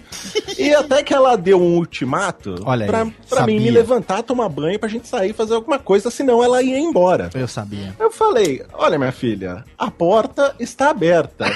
Pra mim, esse é caixa grossa. A porta da Por favor, você quer ir embora? Não, não, não faça cera não, pode ir. E ela Foi. Emburrou a cara e foi. E eu lembro, até hoje, eu nunca esqueci. O Ela momento tirou que a virgindade porta- de outra pessoa. né? Não, não. O momento que a porta Ah. de casa fechou dela indo embora e um- uma consciência mais inteligente tomou posse do meu cérebro e falou: seu imbecil, o que você está fazendo? Você mandou a embo- embora a única mulher que tem a, a, a vontade de tocar em você, seu idiota. Vai resolver isso agora. Ah. Aí eu desliguei o, o videogame, saí de pijama atrás dela, Ah. né? Abri a porta, saí de casa, peguei ela no hall do elevador ainda, pedi desculpa, pedi perdão, fiquei de joelhos, falei, por Perdão. favor, vai embora. Perdão. Videogame tem save, mas você não. Aí, lógico, me submeti a várias humilhações pra até fazer ela. Até hoje pagando. É, exatamente, né? Passei o- até o fim Mas- da relação pagando. Mas a pergunta é: o Vitinho te perdoa? Ah, estamos felizes Não, até a hoje. história do mal é a seguinte, que é, ele tá até hoje pagando. É, ela já tá casada com três filhos e o mal vai lá todo fim de semana e toma conta das crianças. meninos, inclusive. Toma conta viu? das. Ele é padrinho dos meninos, toma conta das crianças enquanto ela vai no cinema com o marido dela. Joga videogame com as crianças. Tá zerando Shadow of the Colossus essa É por isso que o semana. Vitinho não gosta de Shadow of the Colossus. viu? É, pois é. Vitor Faglione Rossi, eu sei que você tem história pra gente encerrar esse, esse hall de histórias. Chegou o momento. Ô, Léo, você sabe que eu tenho. é, Eu vou até já botar trilha. Eu vou até botar trilha passado. especial pra você aqui. Técnica aquela. Olha só, Austin Powers. Trilha do Peladinha. Ó, ô, ô, Léo, é o seguinte, você sabe que eu já passei a minha quantidade de vergonhas que eu deveria ter passado, espero eu. Esse ano ainda, né? É, não. Assim espero que já tenham esgotado, porque foram muitas já. É. Como o ouvinte da Radiofobia bem sabe, eu sou uma criança nascida de Jill, ou seja, eu já não deveria estar aqui. o que causa com que eu tenha uma quantia de azar um pouco elevada. Só que além do meu azar, eu tenho uma quantia de desatenção também elevada. Então, muitas Adorei o vezes. detalhe do dia. Puta que pariu. Pois é, minha mãe tava lá com aquela garra, lembro até hoje, eu com o meu flagelo. Com aquela garra, e eu, cacete, o que eu faço, cara? Nadei. Enfim, o que, o que, o que aconteceu? Durante a faculdade, é uma história quase o oposto da história do Maurício, hein? É. Olha aí, quase o oposto. No final das contas, eu me dei mal porque eu sou um imbecil, obviamente. Somos todos. É. Pois é, quem nunca? Quem, quem não é? Fale pros vocês. Esse- Conta aí, cara. Muita cerimônia e pouca história, né? É. Caralho, Talvez você se se ninguém não joguei, muito. tá bom. Então, é, longa É. do caralho, né? eu tava numa. É que tá dando load aqui. Eu tava num- numa festa na faculdade, numa festa do Brega. E nessa festa do Brega tinha um telão rolando Street Fighter 2 e. Só que como a festa começou bem tarde, lá pra meia-noite, desde as seis da tarde eu já tava me embriagando, então eu cheguei lá já bem. bem, bem gostoso com a vida. Do que a gente chegou lá, a eu tava com outro amigo meu, a gente encontrou duas garotas ali, começamos a conversar, eu era solteiro da época, estava lá todo, ah, não sei que, né? Todo jogando meu, meu charme. Quando os meus olhos se atentam para a direção de uma música que tocou os meus ouvidos. Que era uma música assim, ó. Aí eu olhei e falei, epa, começou o bagulho. Aí eu olhei pro telão, tava lá a galera, uma fila, aquele telão do Street Fighter e a garota conversando comigo. Aí ela começou a falar com uma mureta, que eu, fiquei estático olhando para o telão e ela falou: Ah, você gosta de Street Fighter? Eu falei, gosto. Aí ela falou: Porque o meu personagem favorito é o Dalsin. Do que ela falou isso, eu olhei pra cara dela no fundo do olho dela e falei assim: Ó, você é boba? Porque, Como falou- assim? porque o Dalsin é um dos menos legais de lá. Eu falei, olha ali, tem um Ah, plano. que é não. brasileiro. Como permanecer virgem? Preconceito. Preconceituoso contra indianos. Eu sempre soube de vocês. O cara encontrou a mulher pra casar, meu irmão. Pra casar. Aí ele. Ô, sua burra, você não sabe nada de Street Fighter mesmo, hein? Eu não acredito que você. Ah, não. assim só tem dois golpes, o Ryu que Tirem esta vagabunda da minha frente. Eu sei que eu, eu me enchi de raiva no momento. Eu sabia todo o meu ódio contra o Dalsin ali. Falei, pô, e o quem? O Blanca é brasileiro, torce pelo Blanca, pelo menos. O Vitinho falou pra ela assim: falando uma besteira dessa, só faltava você ter uma vagina.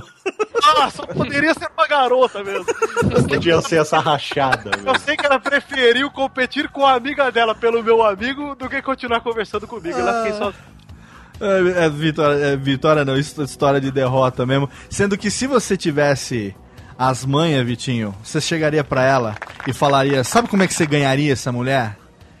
No momento que ela falou que gostava do Dalsin. Yoga Flame. Exatamente, era só você ter pego ela pelo cabelo e falado Yoga Fire. Pronto. Tinha Yoga Flame. Pronto, ganhava, cara. Ganhava na hora. Ela também tem um membro que estica. Você vai ver a hora que eu vou fazer você flutuar de pernas cruzadas. Olha aí, você perdeu. Perdeu tantas oportunidades. Técnica totalmente fenomenal. O programa aqui chega no seu fim. Ah, mas totalmente excelente. Totalmente excelente. Vamos lá, chama o lá, porque se depender do- dos velhos, esse programa aqui hoje não termina. E você sabe, né? Você tá aí ouvindo. Cadê técnica? Não, técnica, não faz isso. Não, não faz isso. Faz bonito. Tira uma e tira outra. Não faz isso aqui, ó. Não, não, não, não, não, não, não, não, não, não, não, não, não. Técnica! Cara. Fica na sua, técnica. Agora, ô, ô Rubens, por favor, a- a- chame o Goulart. Aí, por favor, a técnica vai se recuperar agora. É o tiro de bala de borracha que sobrou da última rebelião aqui. Daqui a pouco ela se recupera. Porque você ouviu mais um Radiofobia, olha só, quinzenalmente lá em radiofobia.com.br, você fez o download através do seu feed. Muito obrigado! Fenomenal! Um programa hoje que os velhos se reuniu pra falar dos gamers. Pra falar das nossas experiências, compartilhar com você por que, que videogame é coisa de adulto. Você entendeu por quê? Porque nós estamos aqui, nós gostamos de videogame, a gente tá aqui passando noite, sim, claro, que poderíamos dormir, poderíamos trabalhar, aproveitar melhor a nossa vida, mas não, ficamos lá jogando videogames. E, enfim, porque gostamos. Porque é entretenimento de qualidade, entretenimento adulto, né? Principalmente os pega pra capar do Red Dead Redemption na frente dos filhos. Quero agradecer a presença do prefeito Vivaco. Obrigado, Vivaco. É sempre um prazer poder falar de algo que eu finge que entendo e as pessoas fingem que escutam. Então, As pessoas é fingem que sabem que eu entendo mais ou menos. Tem novidades chegando lá agora, tem várias atrações, né? Gostei de ver várias É, atrações. todos os dias agora tem um resumo de notícias do dia da Cidade Gamer no YouTube, youtube.com.br Cidade Gamer e também tá saindo no site cidadegamer.com.br. Ah, e é isso, mais novidades quando as emissoras comprar os programas de TV. Até Olha lá aí. eu não posso falar nada. Muito bem, segura a novidade quando acontecer, avisa nós aqui primeiro pra fazer os Vai jabá. ter nudez. Melhor Uh, nudez do que no nosso. Melhor nudez do que no nosso, com certeza. E por falar nudez do que no nosso, eu agradeço a ele, o menino maroto, ninguém menos do que Vitinho. Obrigado, Vitinho. Ah, Léo, agradecido estou eu de ter participado desse programa maravilhoso. Muito obrigado aos ouvintes aí, a todo mundo que gravou também. E estamos aí. Pela, sempre. peladinha? Peladananet.com.br. Entrevistamos um amigo do.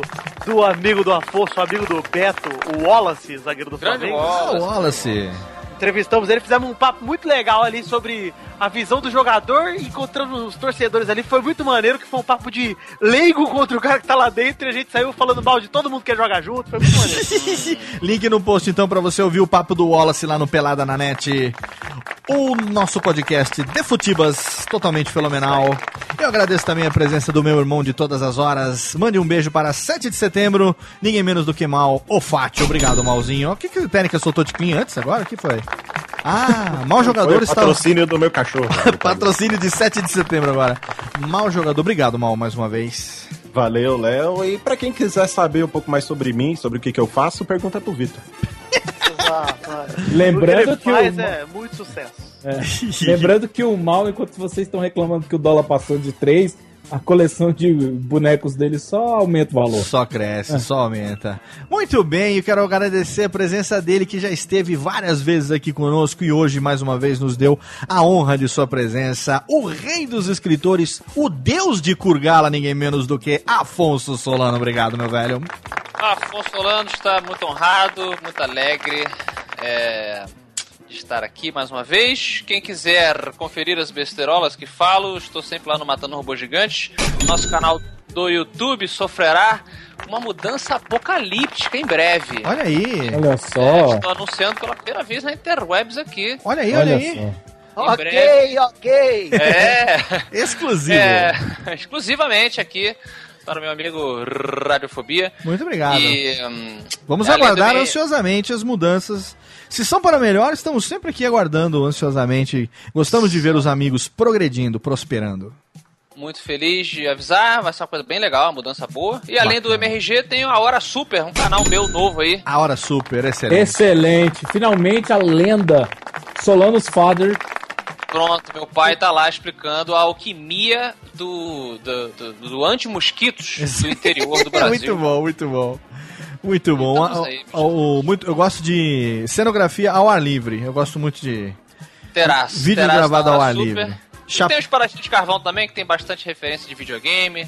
Exatamente. E estamos aí esperando, já tô sabendo aqui, de fontes fidedignas, que teremos em setembro, se eu não me engano, na Bienal do Livro do Rio de Janeiro, o Espadachão de Carvim, volume 2. Exatamente. A Dapaco vai a Nova York. É o príncipe de Kurgala em Nova York. Decidi botar o Ed Murphy lá como Adapak. Acho que vai dar certo. Um Todo príncipe negro Eu só vou assistir dublado, porque eu adoro dublador. Um príncipe favor. negro apontando altas confusões. em Kurgala. Em Kurgala. E é isso aí. Em setembro, todo mundo lá na Bienal. Vamos nos dar aquele abraço bacana que sempre rola. E se tudo der certo, estaremos juntos lá também, porque talvez eu vá com o podcast Guia Básico para a Bienal do Livro do Rio de Janeiro também. Imagino que sim. Quem sabe estaremos juntos lá também nesse momento. Obrigado, Afonso, mais uma vez.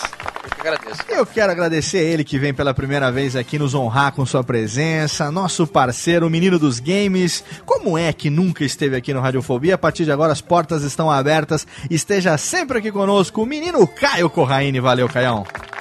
Obrigado, Léo. Obrigado pelo convite, obrigado a todos pelo papo, obrigado a todo mundo aí também pela audiência, a paciência, né, de nos acompanhar.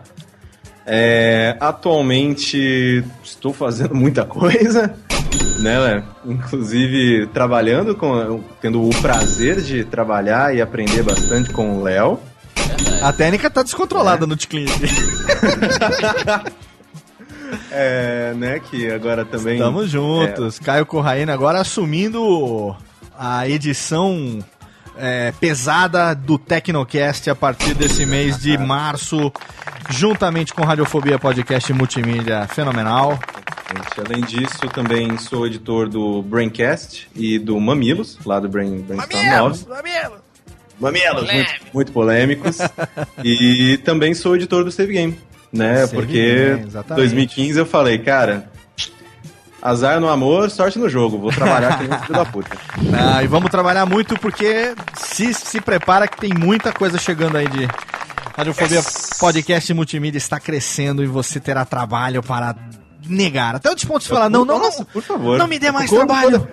Léo, o nosso objetivo é o seguinte: quando eu chegar num ponto que eu falar, Léo, pelo amor de Deus, não posso mais trabalhar. É isso aí, exatamente. Aí no ponto Esse que. é o objetivo. Exatamente. Que nós estaremos comprando todos os jogos que queremos. Obrigado, Caião, e obrigado a você, querido ouvinte, você aí que toda semana faz o download do Radiofobia.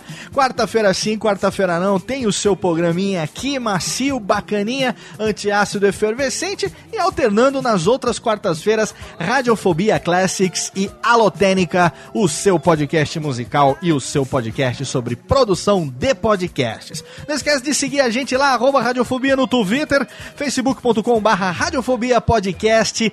Siga todos os nossos canais, os Twitters de todos os nossos amigos. Um abraço na boca e você já sabe, como sempre, plante um filho. Não, é lave um filho agora, né, Vivaguá? Lave um filho, escreva uma árvore, grave um livro e até logo. Vai, maestro, tchau!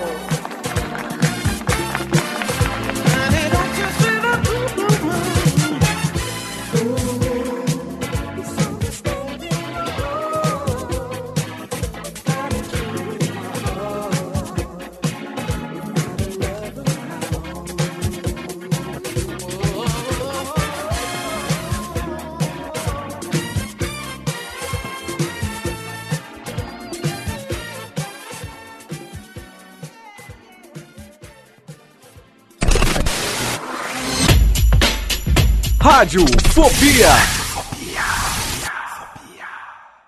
Este podcast foi produzido por Radiofobia, podcast e multimídia. Eu sou Léo Lopes e quero convidar você a ouvir o Pod Notícias, a sua dose semanal de informação sobre o mercado de podcasts no Brasil e no mundo. Um podcast curtinho de 15 minutos com o resumo de tudo que acontece nesse universo do podcast que cresce a cada dia e que chega até você toda segunda-feira às 7 horas da manhã no seu agregador de podcast preferido e também no YouTube. Acesse agora em podnoticias.com.br.